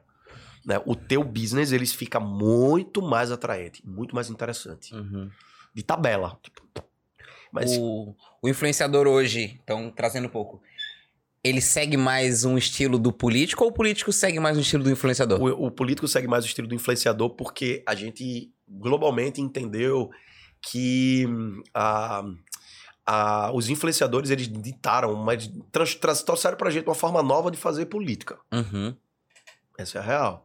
Então, por exemplo, vamos dar uma sugestão. Se o Whindersson se candidatasse, o que, é que vocês acham que aconteceria? Ah, bicho, teria. Dependendo do nível que ele for ali, é um forte candidato a qualquer coisa. Qualquer coisa. Qualquer coisa. A gente escolhe por. Pessoas escolhem. é, Elas compram pessoas. Por isso que as marcas começaram a se humanizar. E aí o que, os políticos começaram a fazer? Se humanizar. Uhum. É muito doido dizer que um humano começou a se humanizar para poder ganhar voto. Bizarro, né? Mas é que o- o- esse humano político começou a querer se parecer com um bom humano. Hum. Uhum. Então, por exemplo, a gente sabe que, por exemplo, sei lá, vamos dizer, o Lula, ele tem políticas que não são a favor da família. Ponto. Mas ele não vai dizer isso agora na campanha da eleição. Ele vai estar de branco, muito Uhum. provavelmente de branco, Sim. com o discurso de um pai de família mais sábio. Uhum. Tá ligado? Todos os outros candidatos ano, ano passado, a bandeira do PT mudou muito. Eles mudaram o branding deles, porque tava Sim. muito associado de forma negativa. Os caras vieram de branco e, Uhum. tipo, com outro discurso, não era radical. Assim, Como assim? Que era uma forma de, de se conectar mais com essa galera que de forma diferente. Então, a real é que esse cenário político desse ano ele vai ser. Vai ser interessante. Vai. Na pior hipótese, vai ser interessante. Sim. É, em relação à comunicação, acho que vai ser todo mundo meio que buscando o mesmo caminho e pra tentar quem ganha espaço aqui e ali, né? Aham. Quem tem vantagem pra ti em relação à comunicação Quem se conecta hoje com o jovem. com o jovem? Quem se conectar com o jovem. Mas as, as mídias já entenderam isso, né? Uhum. Se você olhar hoje a Globo, toda, toda a maior parte dos apresentadores da Globo são jovens e a, a Globo parece que é um YouTube. As Sim. cores, eles mudaram a paleta de cor total Uhum. da emissora. Né? E tá, os apresentadores são jovens, então é a galera nova. Uhum. Uma galera nova. Mandaram embora até o Faustão, pô. Pois é. que é uma galera mais jovem, é outra coisa. Você vê que o Big Brother passou por um processo de aprendizagem muito grande. O primeiro Big Brother, antes de flopar, o Big Brother flopou. O que, é que eles entenderam? Porra, não dá pra não trazer a galera da internet. Porque Aham. os youtubers são os novos globais. Não é Uhum. mais os atores da, da novela. Isso é verdade? Não é mais. Os globais agora é a galera que tá no YouTube. Uhum. Então, porra, aí eles acertaram em cheio. Traz os youtubers. E aí, pô. O Big Brother ainda é hoje o programa de maior audiência do Brasil. Uhum. E quem entendeu pra caramba isso também, que era- se o cara parar e olhar pro YouTube, tipo, ah, de mexer com os jovens e tal, o Felipe Neto. tipo, Sim. Ele e o irmão, né? Os dois. Sim, sim. Eles ainda pegaram uma galera mais. A, a galera adolescente real. né? Uhum. Eu digo esse jovem aí dos 18 até os 30 anos aí. Uhum. Essa galera é a galera que tá mais ativ- ativada, Consome muito, né? tá ligado? E Uhum. fazendo. E hoje em dia você tem cada vez mais o jovem com dinheiro na conta, né? Então, por Uhum. exemplo, imagina que há alguns anos atrás, a gente com 16 anos dizer, ai, eu fiz mil reais esse mês. Era tipo, meu Deus, esse meu é um gênio. Aham. Hoje em dia, as próprias mídias, os próprios jogos, o play to form e a, própria tecnologia da, do, da- do interesse que todo mundo faça dinheiro, todo mundo tá botando dinheiro no bolso, mano. Uhum. Tá ligado? A maior parte desses jovens. Eu tava em alguns eventos de marketing digital essa semana agora, participei de uns quatro eventos. Velho, 80% da galera falando sobre a dificuldade que estão tendo em contratar. De manter o cara dentro. Muita opção, né? Muita opção, muita coisa, outra dinâmica, outra cabeça, tá ligado? E aí você tá tendo uma- um novo. É muito melhor tu contratar o cara pra ele, pra ele ser um empreendedor do que ele tá dentro da tua organização. Tipo assim, Uhum. contrata o cara como uma empresa que vai prestar serviço Uhum. pra você, Sim. porque ele mantém sonhando o sonho dele, do Uhum. que ele tá ali, tá ligado? Então, assim, é um novo tempo real. E fora que dá, hoje em dia tu consegue ganhar o teu salário, ou seja lá qual for a remuneração da pessoa, em moedas completamente diferentes, né? Assim, O cara consegue Parece receber em dólar, consegue receber em cripto, consegue receber em não sei o que lá. Antes de eu vir pra cá, um brother meu mandou mensagem pra mim. Caralho, acabei de tomar um golpe de 35 mil de cripto. Daí Eu falei, qual foi o aprendizado? Qual foi o aprendizado, mano? Fala pra mim, dinheiro fácil não existe. Fala aí, manda essa mensagem pra mim agora, vai. Uhum. Dinheiro fácil não existe. Tomou. O cara quer dinheiro fácil, velho. Aham. Agora, é, eu afirmando, você hoje faz dinheiro de uma forma muito mais fácil do que foi há algum algum tempo atrás. Sim. Uhum. Mas não significa que é do dia pra noite. Que existe Tem milagre, que né? ralar, né? É. É que, A comparação em nível de escala, não É. tem comparação. é o que a gente Uhum. falou até quando o Adamo colou aí. Tipo, Uhum. que o cara olha e fala assim: ah, porra, se esse bicho aí tá na internet, eu também consigo. Mas tu não consegue enxergar tudo que a pessoa fez pra chegar ali, Aham. né? Que é Uhum. trabalho pra caralho. Aham. Foi aquilo que tu falou, né? Pra chegar aos mil ali, ah, demorou bastante. É, aqui pra no canal. dobrar depois, É. pô. Rapidão. Então, assim. Aí tem gente que só vê dobrando do mil pro dois mil. Aham. Não vê chegar do zero ao mil. O cara fala Entendeu? assim, ai, Marcos, caralho, vou entrar no digital, que massa, vou trabalhar pouco. Fala, ih, não, velho. Mano, a gente trabalha 12 horas Hum. por dia. Agora, Aham. eu Se tenho não mais, né? Eu tenho alguns privilégios e- que me fazem, pô, eu posso trabalhar em Sim. qualquer lugar, eu posso me dar o luxo de, ah, vou ficar cinco hora. dias no meio da Uhum. mata, Uhum. vou lá sem internet, gravo algumas coisas, a gente volta, transmito pra galera, gera engajamento, tá, tá, tá. Eu posso trabalhar em qualquer lugar do Brasil, que não vai mudar em nada, Uhum. tá? vai mudar pouca coisa, e eu posso fazer do meu lazer um ativo. Uhum. Isso eu posso, mas eu não posso abrir a boca e dizer, não, eu trabalho menos. Pelo contrário, Uhum. nunca trabalhei tanto na minha vida. Uhum. E aí o cara fala assim: ah, mas, e, ah, mas é legal porque você ganha mais. Não, é que a gente tinha uma crença limitante de não merecimento que achava que aquilo que a gente tinha era vida. Uhum. Eu não ganho muito. Caralho, tu faz, fecha mentoria, 50 mil de mentoria. Não é muito, é o justo pelo, pela entrega e pela transformação. Uhum. Tá? É o preço justo. Então, e também é que outra é crença preço, que é você tem valor, que né? quebrar. É valor. É, É. outra crença que tu tem Sim. que quebrar. Tá ligado? Tu tem que quebrar a crença de que tu ganha muito ou ganha pouco. Mano, tem que dizer assim, ó.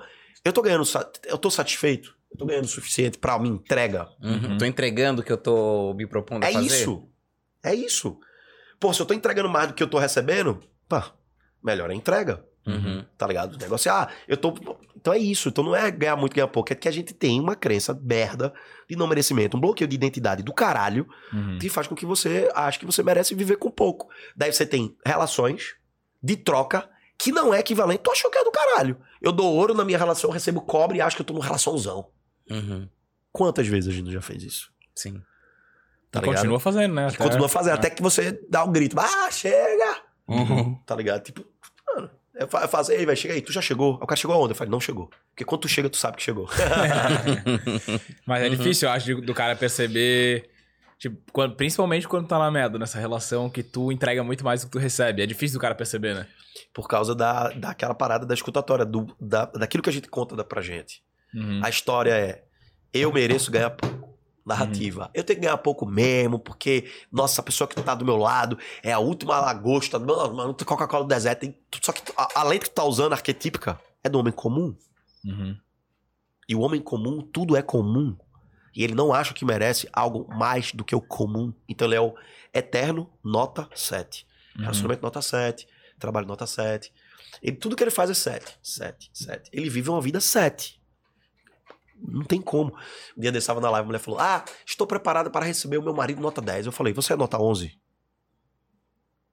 Sim. Daí ela falou: Sou. Eu falei: Então fala pra mim porque você é nota 11. Vai, fala pra mim. Ela: Ah, eu sou uma pessoa leal. Eu sou uma pessoa dedicada. Daí eu falei: Tá, pau, segura. Tu tá me dizendo que tu é uma pessoa nota 7. Porque lealdade e alguém esforçado é o básico. Uhum. Só que a gente tá numa linha de corte tão baixa que o básico virou o corte alto. Uhum. Sacou? Uhum. E aí tu olha pra vida e tu tá, acha que tá abalando Bangu e tu é o 7. Uhum. reclamando porque não tem uma vida 10. Tu fala, oh, meu filho, 7, 7, caralho. Para com isso, porra. Então tem que ajudar o 7 a ver que é 7. Sim. E preste atenção aqui. Eu não tô dizendo que você é obrigado a ser o 10. Mas, porque eu conheço muita gente 7 que é muito feliz, que é muito nota 10. Uhum. Felicidade não é número. Uhum. Felicidade é o quanto que você aceita a vida que você tem. Isso é felicidade. E que Quando- pode ser mais simples ou mais luxuosa, né? Exato. Eu tenho um soldão 7 que tô de boa, Austrália. Eu tô, de- tô feliz, caralho. Eu aceito Tenho minha forma, casinha. aham. Moro onde eu quero. Por onde eu quero, tô de boa, ninguém me Tô Uhum. feliz. E você olha pro cara e fala, é, e tá tudo bem. Sacou? Uhum. É sobre esse lugar, mano. Não é nem a nota. Não é nem a nota. Mas como nós somos uma sociedade consumista, né? Entendendo que consumismo é diferente de consumo. No consumismo, eu tenho que consumir mais do que eu dou conta para poder me sentir bem. Então, se o tempo inteiro eu sou, eu sou confrontado com, com o cara que tem o carro dos meus sonhos, o apartamento dos meus sonhos, a mulher dos meus sonhos, o marido dos meus sonhos, eu sou um. Eu, eu- é muito doido porque eu tenho. Eu sou nota 7. Que quer ter uma vida nota 10, porque o mercado veio dessa vida nota 10 Aham. Sem sair do nota 7. É mais ou menos assim, fique milionário sem, ser, sem sair do nota 7. Aí o cara compra esse curso. Que aí cai nessa coisa do É o dinheiro golpe, rápido. é o golpe que teu É. amigo caiu. é o golpe. sabe, sabe aquele o golpista do Tinder? Aham. Sim. Altos filmes. Altos filmes não, né? filmes Aconteceu, não, é o documentário. real, né? pô. É aquilo. né? Tira o jatinho do cara, tira a empresa de joias. Você acha que Uhum. aquelas mulheres iam lá falar com o cara e tal? Tipo, pô, ah, encontrei o príncipe. Nossa, foi muito fácil, foi legal. Eu sou uma mulher 7 que acho que mereço um cara nota 10 da perspectiva dela, né? Do que é Uhum, 10, sei lá uhum. o que é 10. Deve que- É, que o 10 é tu que constrói, né? É a tua percepção. É o que tu tava falando lá, é a história que tu constrói em cima daquela pessoa. O 10 é um cara que te bota na ponta da lancha, te leva pra vários lugares, vários rolês e não te respeita, ou o 10 é o cara esforçado trabalhador que te respeita? O que é que é o 10 pra Uhum. você? A nossa E sociedade. cada um vai saber dizer o que é, né? É doido porque a nossa sociedade, as novelas pintam que o cara 10 é esse da ponta da lancha. Uhum. E eles estão programando a As sociedade pessoas, pra a, a- isso. a galera buscar e ser esse cara. Uhum. Você assiste uma novela na Globo Uhum. e, você, é e você tá casado, você se sente um idiota por estar casado. Por que, que eu tô casado? Eu deveria estar fazendo igual esse cara aí, pegando as novinhas. Aham. Todas as cidades que a Globo abriu filial, aumentou o índice, o, o- o índice de divórcio local da região. Dá um Google que você vê. Ou seja, a programação dessa É emissora pra não baixaria. Mas hoje as pessoas consomem mesmo, menos, né? consome menos. É porque tem bastante opção de consumo. É. É, mudou um pouco também, né? Tipo, para pra ver eu, por exemplo, televisão muito difícil assistir. Assim, quase não não assisto hoje TV. Assisto um joguinho ou outro ali, vez ou outra também. Quando o Havaí, né, quer jogar. né, ok. Tu torce pro Havaí. Aí tu errou. É, É, então. Quem é que Não, torce eu- pro Havaí, mano? É, quem é daqui, sofre, né? Cara, Só daqui. Tem que sofrer. E tem que ser daqui e gostar de sofrer. Eu acho que você precisa ressignificar essa história através dessa narrativa. Você merece um time melhor. Eu vou escrever no meu caderninho. ou, ou- ou ele só vai mudar como que ele tá enxergando o Havaí, né? É. Não, tô sofrendo não. Tá, tá É, bom. vou assim. só eu, ler de não, eu, não, eu não ligo pra eles ganharem. Eu sou um cara, sou fiel aqui à tradição. Meu negócio é vir no estado, tomar uma cervejinha É, e pronto. Aê! O que é mesmo? É, mas eu sofro, né, com o Havaí. Que- o Havaí que não sofre com o Havaí não é... Não é torcedor do Havaí. Não tem Não é como. Não tem como. Muito bom. É, mas... Falei. Não, pode falar. Tu não. gosta de um futebolzinho, de esporte e tal? É mais da academia só. Não, não, então, é porque na minha cabeça não entra o fato de eu torcer pra alguém ficar milionário. Hum. Tá ligado? Olha, eu vou torcer pro cara correr atrás da bola e ficar milionário. Eu prefiro fazer outra coisa. Daí, tu não tem hobby, então? não, não, então, eu gosto de treinar, vou pra academia, eu gosto de andar na praia, tem uma porrada de coisa. Uhum. Né? Aí alguém fala assim, caralho, Strider, tu tem que fazer, tu tem que dar mais, porra, mais trip, assim. Eu falo, então tá bom, vamos dar uma volta de pós comigo aqui na ilha pra você ver uma coisa.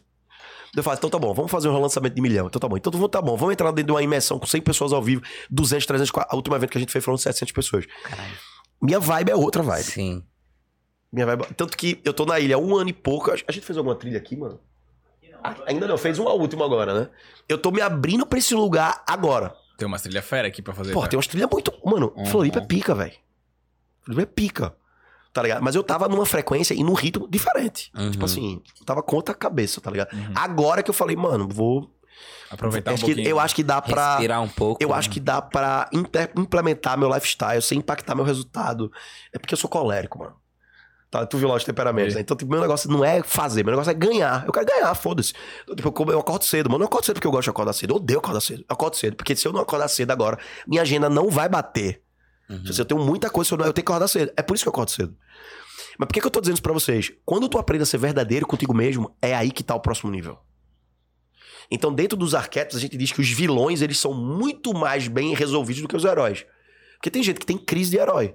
E o vilão fala, não vou fazer, foda-se. E o herói fala, ai meu Deus, eu não posso dizer que eu não vou fazer. Porque se eu disser Hum. que não vou fazer, o que é que os outros vão dizer? O, herói, o vilão, foda-se. O herói tá lá. O herói, Aham. sacou? Aham. Sim. Entendeu? Então a gente diz assim, mano, quer pa- começar uma academia e nunca mais parar? Fa- bate a real. Por que, que você quer ir treinar? Daí o Uhum. cara vem com o discurso romântico. Uhum. Ah, saúde. Porra nenhuma. Saúde. Quer saúde? Beat tênis na orla. Uhum. Quer saúde? Vai correr Vai na correr na orla. beira-mar. Quem faz academia não é saúde. É outra coisa. Tem saúde também. Uhum. Não é saúde, é estética. Sim. E não tem problema você dizer, mano, eu tô treinando porque eu quero ter um corpo melhor. Eu, Uhum. eu sei que eu posso aproveitar toda a parte saudável, mas o primeiro ponto é estética. O cara Uhum. tem vergonha de dizer isso, velho. Sim. Acho errado, Aí o, né? aí o treino dele é meia boca. O treino do cara, ele fica um treino meia tigela. O treino é fraco, Uhum. tá ligado? O treino é fraco, porque ele fica nesse lugar. Sim, que Aí nem de- ele tenta fingir pra ele mesmo, então como é que ele vai desenvolver, né? A mulher tá, vai treinar, daí a gente vai entrevistar. Ela fala, ah, tô treinando por causa de saúde e tal. Por que você tá treinando? Porque você tá... Lá na terceira pergunta dela fala, ah, vou bater a real. Cansei de ver o meu marido curtindo foto de mulher fitness e quero salvar meu casamento. Olha a diferença dessa Uhum. mulher que vai treinar pra outra. Uhum. Tem uma motivação real por É trás. né? isso, é isso. É o outro brother. E aí, brother, tá treinando Tem, por quê? Não, entende, né? tô treinando por causa de lifestyle. Tu Tá treinando por quê? Não. Mas sabe qual é a real Strider? Mano, eu quero poder escolher. Eu quero passar o rodo no carnaval. Tá bom, então fala isso. É, mano, eu quero ter opção. Quero me sentir bem, quero me sentir desejado, quero poder ter opções. Tá bom. Porque não tem que ter vergonha. Fala, Sim. caralho. Porque você não mente pra você. Você acha que mente pra você. Você nunca vai mentir pra você. Nunca. E esse é o jogo do sucesso. O inconsciente sabe tudo. E a Ah, gente fica sim. mentindo pra gente. Ah, tô fazendo isso por causa disso. Ah, sabe aquela história coach? Qual a sua missão? Minha missão é ajudar as pessoas. Porra nenhuma. Porra nenhuma. Toma. Não é, velho. Ganhar dinheiro, se foda. Não é, mano. A sua missão é ser feliz. Aham. Você tá aqui porque você quer ser feliz. Você acha que fazendo isso vai te deixar- deixar mais feliz. Vai te aproximar daquela história que você contou do que é um relacionamento saudável, do que é felicidade, do que é prosperidade. Depois, por transbordo, você ajuda as pessoas. Uhum. Porque eu não consigo dar pra ninguém aquilo que eu não tenho. Pode até tentar, né? Mas uma hora cai a máscara. Não tem como, Uhum. não tem como, mano. Não tem como. Imagina se Pinóquio vira pra Gepeto e fala: Por que tu me criou? Aí a Gepeto fala: É que eu tava sozinho. Eu tava ensinando só e te criei. Vê que merda. Pinóquio depressivo. é o quê? Não teve nenhum motivo especial. Não, não teve. Eu tava sozinho e te criei. né? Daí a gente fica, É. mano, com essa, essa, essa- esse posicionamento interno de órfão real. Tipo Aham. assim, por que que Deus me criou? Aí tu quer, aí tu conta uma história. Não, Deus me criou para salvar uma geração. Não, caralho. Deus te criou para ser feliz. Ele olha pra tu e fala, eu quero que você seja feliz. Não, mas tu me criou para quê? Seja feliz. Não, mas eu tenho que salvar as baleias. Eu sou Deus, meu lindo. Se eu precisar de tu pra salvar as baleias, eu não sou Deus, Deus é tu. Eu posso salvar as baleias assim. Tem outros pra salvar a baleia. Fique em paz, só quero que seja feliz. Olha a diferença. Aí você, tá bom, pai, vou ser feliz. Aí você vai ser feliz. No teu momento de felicidade, tu olha pro planeta e diz assim: caralho, tem muita treta aqui, velho. Eu posso ajudar. Olha a diferença. Olha o lugar diferente. Aí tu Uhum. volta pro pai e fala: ó, tem muita treta aqui, velho. Eu quero ajudar na obra. Tá, mas eu só quero que tu seja feliz. Não, mas eu quero ajudar na obra. Ah, então peraí. Tu tá dizendo que tu tá abrindo mão dessa felicidade pra ajudar na obra? É isso? É, é isso. Então, então tem uma tarefa pra tu. É outra coisa. Uhum. Mas achar que o princípio da criação é a tarefa, Pegou o fim pra fazer o meio, na verdade, É, né? até é o porque papo acho- coach, velho. É? Tá ligado? Os coaches precisavam criar essa narrativa pra poder vender coach. Uhum. Siga o seu propósito. Isso foi um, um esquema. O cara, quando o coach veio pro Brasil, eles, eles tinham já essa linha defendida, pô, pra vender coach. Como é que a gente vai vender coach? Vamos vender propósito, velho. Vamos vender, os caras vão vender o propósito deles e vão ajudar muitas pessoas. Que é uma narrativa da própria Bíblia.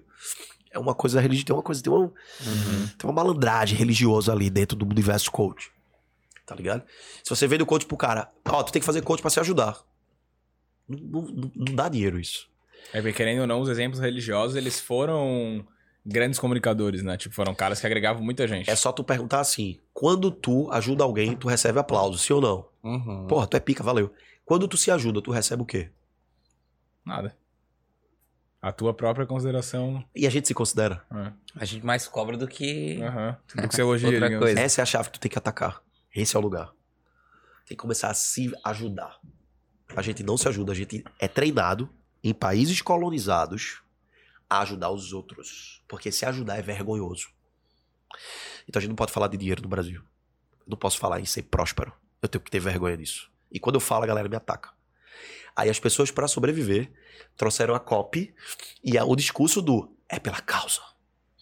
Porque se for eu quero ser próspero, Uhum. o próprio povo te condena, te bota na fogueira e acende Uhum. a fogueira e bota no celular. Então imagina que um político chega lá e fala: Estou aqui para ter poder e ter dinheiro. Não pode ser. Então, é o idoso, é a criança, é a. Uhum. Família, não narrativa. Exatamente. Montou um discurso mentiroso pra caralho. É, e agora quem, porra, quem te acompanha aí, vai, começou a acompanhar há pouco tempo e vai acompanhar essa eleição agora, o cara vê, porra, identifica todos os padrões, né? É, a gente Todos. comentou, tava comentando um pouco sobre isso, aham, Aham. da comunicação Pô, na o cara política. identifica todos os padrões. Então agora, essa, essa eleição vai ser interessante, porque Uhum. o- a população, de modo geral, uma, uma- uma parte da população tá mais inteligente, cara. tá mais Uhum. sagaz. Uhum. A gente já tá muito calejado. Então, Cara, um desses caras que eu acho que é. Eu vejo pelo menos os vídeos antigos no YouTube, que eu não era dessa época, mas aquele Enéas, tá ligado? sim. Porra, eu vejo os vídeos dele, cara, eu falo assim, que cara fantástico. Se fosse hoje em dia, ele é tipo, porra, o bicho É por era, isso que tava que matar hypadão, ele, tá né? ligado? É. Por isso que tinham que fazer alguma coisa, pô. É. Igual o Eduardo Campos. Uhum. Né? Aquela história do avião que o Eduardo explodiu. Disse, porra, velho. Sim, Caralho. Quem, Até quem acredita nisso, acredita né? em Saci Pererê também, né? sim, sim, sim. Curupira. Vai falar, mano, acreditando em Curupira, acredito. Puri... Ah, então tá bom, fique em paz. Então, tá. Não tem mais discussão. né? É, não tem como nem discutir. Tu é de Saci, ah, então tá bom, então beleza. Hum. Então, assim, velho, é, a gente vive no, no- no- nesse cenário que cada vez mais você para pra, sabe? O que é que tem por aí? O que é que vem por aí? Eu acho, eu acho que a gente deveria ter mais pessoas dentro do cenário, de modo geral, trazendo mais coisas diferentes. E todo, eu digo que uma pessoa, quando ela se cura e ela acredita nela e acende o farol dela, vocês são um farol. Uhum. Vocês são um farol. Né? Um farol aceso que tem uma luz e essa luz atrai pessoas. Eu digo que a, a- a missão, né, dentro daquilo que eu me dispus, entendendo que o, o rolê é felicidade, é dizendo, porra, peraí, eu posso ajudar, eu posso ajudar onde? Então, faz o seguinte, acende teu farol, ajuda a galera a acender o farol deles. Então, eu falei, beleza, isso aí eu, isso aí eu quero, isso eu topo. Pode mandar isso aí pra mim. É isso que eu tô fazendo. Uhum. Pronto. E o princípio é ser feliz. Então, toda vez que você se vê deixando de ser feliz, construindo uma história na sua cabeça, porque é pra salvar ABC, sai desse lugar. Sai desse lugar. Pode sair desse lugar. O que resolve é exemplo, né? Acho Sim. eu, pelo menos, que, pô, Eu falei um dia desse no meu Instagram, em, em- época de arrasta, o melhor exemplo é o melhor arrasta. Uhum. Meu arrasta não tá funcionando. Deu exemplo? Não tô convertendo. Tá dando exemplo? Aí você vai no Instagram, não tá. Porra, tu tem que fazer o que tu tá dizendo que o outro vai fazer, Sim. velho. O cara tem que ver primeiro em tu. Meus vídeos que mais bombam é quando eu gravo em lugar público. Acho que num rolê, assim, uma galera, daí eu pego o celular e gravo no meio da galera. Brau! Aí o cara fala, filha da mãe, queria falar assim. No meio da galera, caralho, história, tu ainda caiu em cima da menina. Eu falei, desculpa, desculpa, foi mal. E tô gravando o celular. Por quê? A gente tem que ser a pessoa transformada Sim. Tem que ser o resultado que tu tá falando pra galera o tempo né? todo. Se tu quer falar que tem que se falar em qualquer lugar, tu tem que fazer isso, né? Uhum. Porra. É coisa Vou que eu falar falo, de pô. controle da timidez e medo do julgamento. Eu tô aqui Tô no meu quarto, medo no meu quarto fechado, Já falando, tomei, porra, já tomei a quarta cerveja e ainda tô. O cara falou, porra, nem quatro cervejas foi estrada e falar, irmão. Como assim? Porra, no mínimo o cara. Porque que a galera entra muito nesse julgamento, querendo ou não, né? Tipo, porra, se eu vejo alguma coisa na internet, o cara fala tal coisa e tá fazendo totalmente o contrário. Então imagina, o cara vai chegar no quarto dele fechadinho, tudo escuro lá. Não, então, é o seguinte, pessoal, você tem que falar em público, porque não Não. quê. Porra, tá louco, né? Quem vai, vai atrás? Ninguém Meu canal do. YouTube, eu acho que, porra, 80% do conteúdo do canal é ao vivo, velho.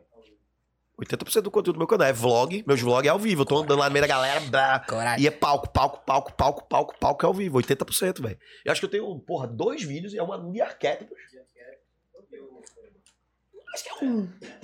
Um vídeo que eu gravei assim, liga a câmera que eu vou gravar, cenáriozinho, Aham, são arquétipos, sim. tararara, tá ligado? Então 90% do canal é vídeo ao vivo. Porra. É, não. Coragem. Eu, pra mim é coragem. Tá Eu sou- é ao vivo, nem percebe. pô. Então, mo, a primeira vez que eu vim. É a minha segunda vez aqui, tá?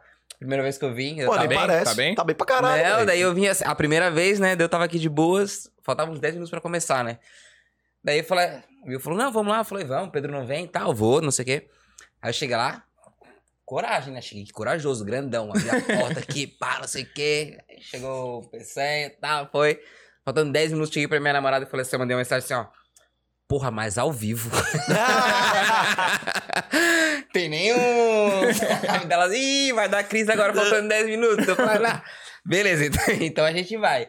E daí foi, foi, mas assim, eu acho. Eu, sou, eu, eu me considero uma pessoa que consigo falar, mas eu acho muito coragem de pegar o celular pá, e gravar e falar. Nossa É nada, senhora. mano. Confia, não. É treino. É treino. É, tudo é treinável. É tu, é tu mandar mensagem pro teu cérebro de que, de que aquilo ali é normal, tá ligado? É, é mais ou menos assim. Eu Olha que acho muito doideira. Pica, velho. Não, tudo que a gente faz, é a gente treina tudo, inclusive a preguiça. A preguiça é um, foi um treinamento que tu fez pro teu cérebro pra ele dizer, ai, não vou. Aí tu Aham. se premia, ah, não. Então a gente treina tudo. O cara que é teimoso, ele treina a teimosia dele. Eu faço, irmão, para de treinar essa porra, viado. Tu treina tudo. Olha como é louco. Por exemplo, você pega o carro, aí você vê uma criança no sinal pedindo esmola. Aí no primeiro momento você olha, você se sensibiliza. Você fica, porra, é criança, dá, mãe, beleza. Aí no outro dia você passa no mesmo sinal, criança. No outro dia, terceiro dia, o cérebro dessensibiliza. Hum. Tu fica acostumado. Aconteceu no Walking Dead. Vocês lembram do Walking Dead? Tu não assistiu Walking Dead? Não, lá eu assisti a porra do Walking Dead. inteiro. Não, a primeira temporada do Walking Dead, juro por Deus, eu ia dormir tendo pesadelo. E eu dizia, não vou assistir essa porra à noite. No outro dia eu tava lá assistindo à noite. Aí tu assiste a segunda temporada, na terceira, o zumbi tá lá, aí tu fica assim, ó. E os personagens, assim, o cara fala, só um instante, o zumbi tá vindo. Só um momentinho, o zumbi tá vindo. Aí ele pega uma. sai esse copo, vai lá matar o zumbi com o copo. Tá, tá, mata o zumbi, volta. Licença, o que foi? É o quê? Pronto. Normatizou. É a mesma coisa. Num primeiro momento, vai ligar o modo luta e fuga. O zumbi é feio, ele vai me morder. Ai, meu Deus, não sei. Aí tu vai, vai, vai, vai, vai. Tem uma hora que tu fala cotovelada no zumbi. O zumbi amarrado, o zumbi servindo pizza. O problema não é mais o zumbi, o problema são os humanos. Aham. Tá ligado? É igual, mano. E é aí que tá. Dentro da psicologia cognitiva comportamental, você cri- cria plano de hábitos. Então o cara fala: Porra, não quero treinar. Mano, três meses muda uma vida. Três meses tira você de qualquer BO, velho. Três meses. 90 dias tu muda tua vida, velho. No digital, no que for. Agora, o, que- o que é que tem que anteceder isso? A decisão, raiva.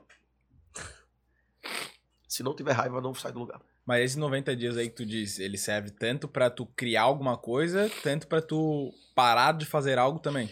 Parar, ou é porque, na verdade, parar de fazer é criar alguma coisa. Sim. Tu tá criando uma nova perspectiva da tua realidade. Uhum. Então, é. Esses 90 dias é. Os primeiros 30 dias é limpar o terreno. O mato tá alto, seja lá do que for, tu vai Uhum. capinar 30 dias. Aí os segundos 30 dias, agora tu vai pavimentar, tu vai criar estradas. E os últimos 30 dias, sinalização. Imagina isso. Tu capina, Uhum. passa o asfalto, sinaliza. Uhum. lá dentro. 90 dias. Então, se tu pegar agora, o que é que tu vai precisar nos 90 dias? Ambiente, pessoas, tipo, a ego, que vão ser os egos auxiliares, um mentor, psicoterapia, um grupo de amigos. Uhum. Tá? Por quê? Porque tu vai ter que passar por uma dieta de dopamina. Aquilo que te dava prazer, tu vai ter que tirar. Cortar. E na hora que tu tirar teu Vai cé doer. tua química, tu tá viciado cognitivo e comportamentalmente. Ou seja, quimicamente e emocionalmente viciado. Vai doer, velho. Então tu vai passar baixo. Tu vai passar baixo. Principalmente os primeiros 30. Vai passar baixo. E aí, aí é o. tipo, por isso a raiva. Então, a que raiva é. se foda. Que se foda é libertador. Raiva é motor. Raiva é motor, é combustível. É combustível. Tu tem que ter. Porque é o que vai fazer tu Uhum. Normalmente eu, eu falo pra galera, eu gosto da galera cansada, dos cansados. Cansei. Tá no ponto de mudança. Tu não cansou ainda, não? Ixi, vai lá, vai dar cabeçada. Tem cabeçada. Tem que ter um momento do cansei, tá ligado? Aham. Pra você poder realmente mudar e poder fazer com que. Porque vai ter recaída. Então, Uhum. sim, não, é, não, quer, não quer dizer que esses 90 dias tu vai passar, vai, ah, isso é. Não, vai ter uma recaída. Só que tu vai começar a lidar bem com a recaída. É assim, Hum. teve a recaída, o que é que tu aprendeu? Uhum. Mano, eu aprendi uma nova, uma forma nova de, de não fazer aquilo ali. Tá ligado? E aí vai. Esconde o estímulo, o que te- dificulte o que te prejudica. Dificulta o acesso. do Que, ah, eu quero parar de beber. Porra, sério, já deu cerveja. Quero parar de comer chocolate. Chocolate não dispensa, tá de brincadeira, né? Uhum. Então tu começa a dificultar o acesso àquilo que tu não quer ter. Se restringir, conscientemente. Conscientemente. Então tu tem que. Porque, na, Uhum. principalmente na hora que tu tiver na carência, é que entra o açúcar, Sim. aparece o Waze. E aí, sumida. Tá A vendo? mensagenzinha. Parece que adivinha. Você fala, porra, parece que adivinha, né? tá me vigiando essa porra. É ali. É. Os sabotadores, eles vão entrar na hora que tu tá, né? Tipo ali, fragilizado. E aí, é de- e aí tu começa a atacar esse lugar. Por isso que é treinamento. Uhum. Se constrói, mano. Mas construir, tem que chegar uma hora que tu. É natural, né? Natural, liga a live, pega o microfone, um abraço. É nós aqui. Ligamos a live, botamos o microfone, É. três horas de papo já foram. Vai-se embora. É coisa, né? Cara, queria, é, pra gente já se encaminhando pro final aí, pô, estamos conversando uma carinha já. Aham. Se. Não, já era pra ter saído há pelo menos uma, uma hora e meia, mano.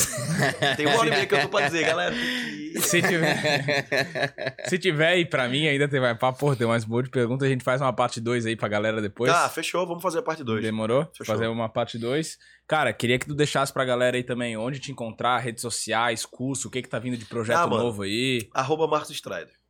Todas as redes sociais A possíveis. toda, é, o YouTube e Instagram, arroba YouTube, Marcos Instagram. No Instagram, arroba Marcos. Lá tem YouTube. tudo. O Toda curso- terça-feira tem vídeo novo. Não tivemos vídeo ontem, né, Gabriel? Não vou nem dizer por quê, por quem, né? Tava- Eu não imagino. Desculpa feia. Não, porque a gente tava no, no retiro de internet. Beleza, nós estamos juntos. Toda terça-feira vídeo novo no canal e conteúdo diário lá no meu Instagram. Tipo, aí tem evento, palestra. É nóis, Quer tamo deixar aí o... onde a galera encontra esse próximo evento que tu falou que vai ter? Pra Cara, vai, a, vai, a gente vai começar a divulgar esse evento ainda. Essa semana a gente divulga. Vai ser. Acho que vocês devem conhecer o Empreenda Brasil. Vocês conhecem Ah, o Conheço, conheço. sim. Conhecemos, tu, conhecemos, né? Eu Sim. conheço, tu não sei, o Lucas. Pronto, Sim, vai ser o Razão, empre... né? Aham. Vamos estar lá no Empreende, vai ter É, uma conheço, galera. né? Eu vou estar numa arena lá de marketing digital, arena Uhum. digital lá. Vai É um ter presencial de- esse ano? Presencial, É, pô. Vai, tá- Ah, vai que ser lá no. Hard Que ano Rock. passado foi. São 6 mil, foi online. São 6 mil pessoas e vai ser, o evento vai ser muito bom. Espero encontrar a galera lá nessa edição do evento. Tamo junto.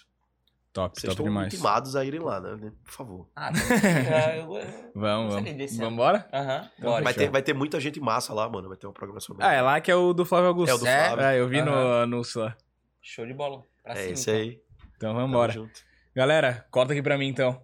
Nunca falei essa, hein? Corta pra mim. É que é o Pedro, é que é o Pedro que faz o, Ah, é? é que é o host que faz essas paradas. Ah, mas- Mas galera, muito obrigado pra quem tá acompanhando a gente até agora. Acompanha aí o Strider nas redes sociais dele, a gente deixou aqui na descrição do vídeo também. Acompanha a gente também, segue eu lá, porque o John não tem Instagram, então segue o meu Insta lá agora. Não tem Instagram, mano. Então, eu tava estudando pra uma Ele- prova ele, aí. Ele deu uma leve retirada do Instagram. É, mas não passei, eu tenho que ficar mais um tempinho fora aí. mas eu vou voltar. Mas vou em breve ele tá de volta. prova com raiva. Agora eu tô com raiva. vou passar nessa prova, essa porra. Então fechou. E rapaziada, semana que, semana que vem estamos de volta com dois episódios, terça e quarta, vai ser bem massa. Acompanhem aí a gente, é nóis, até terça que vem.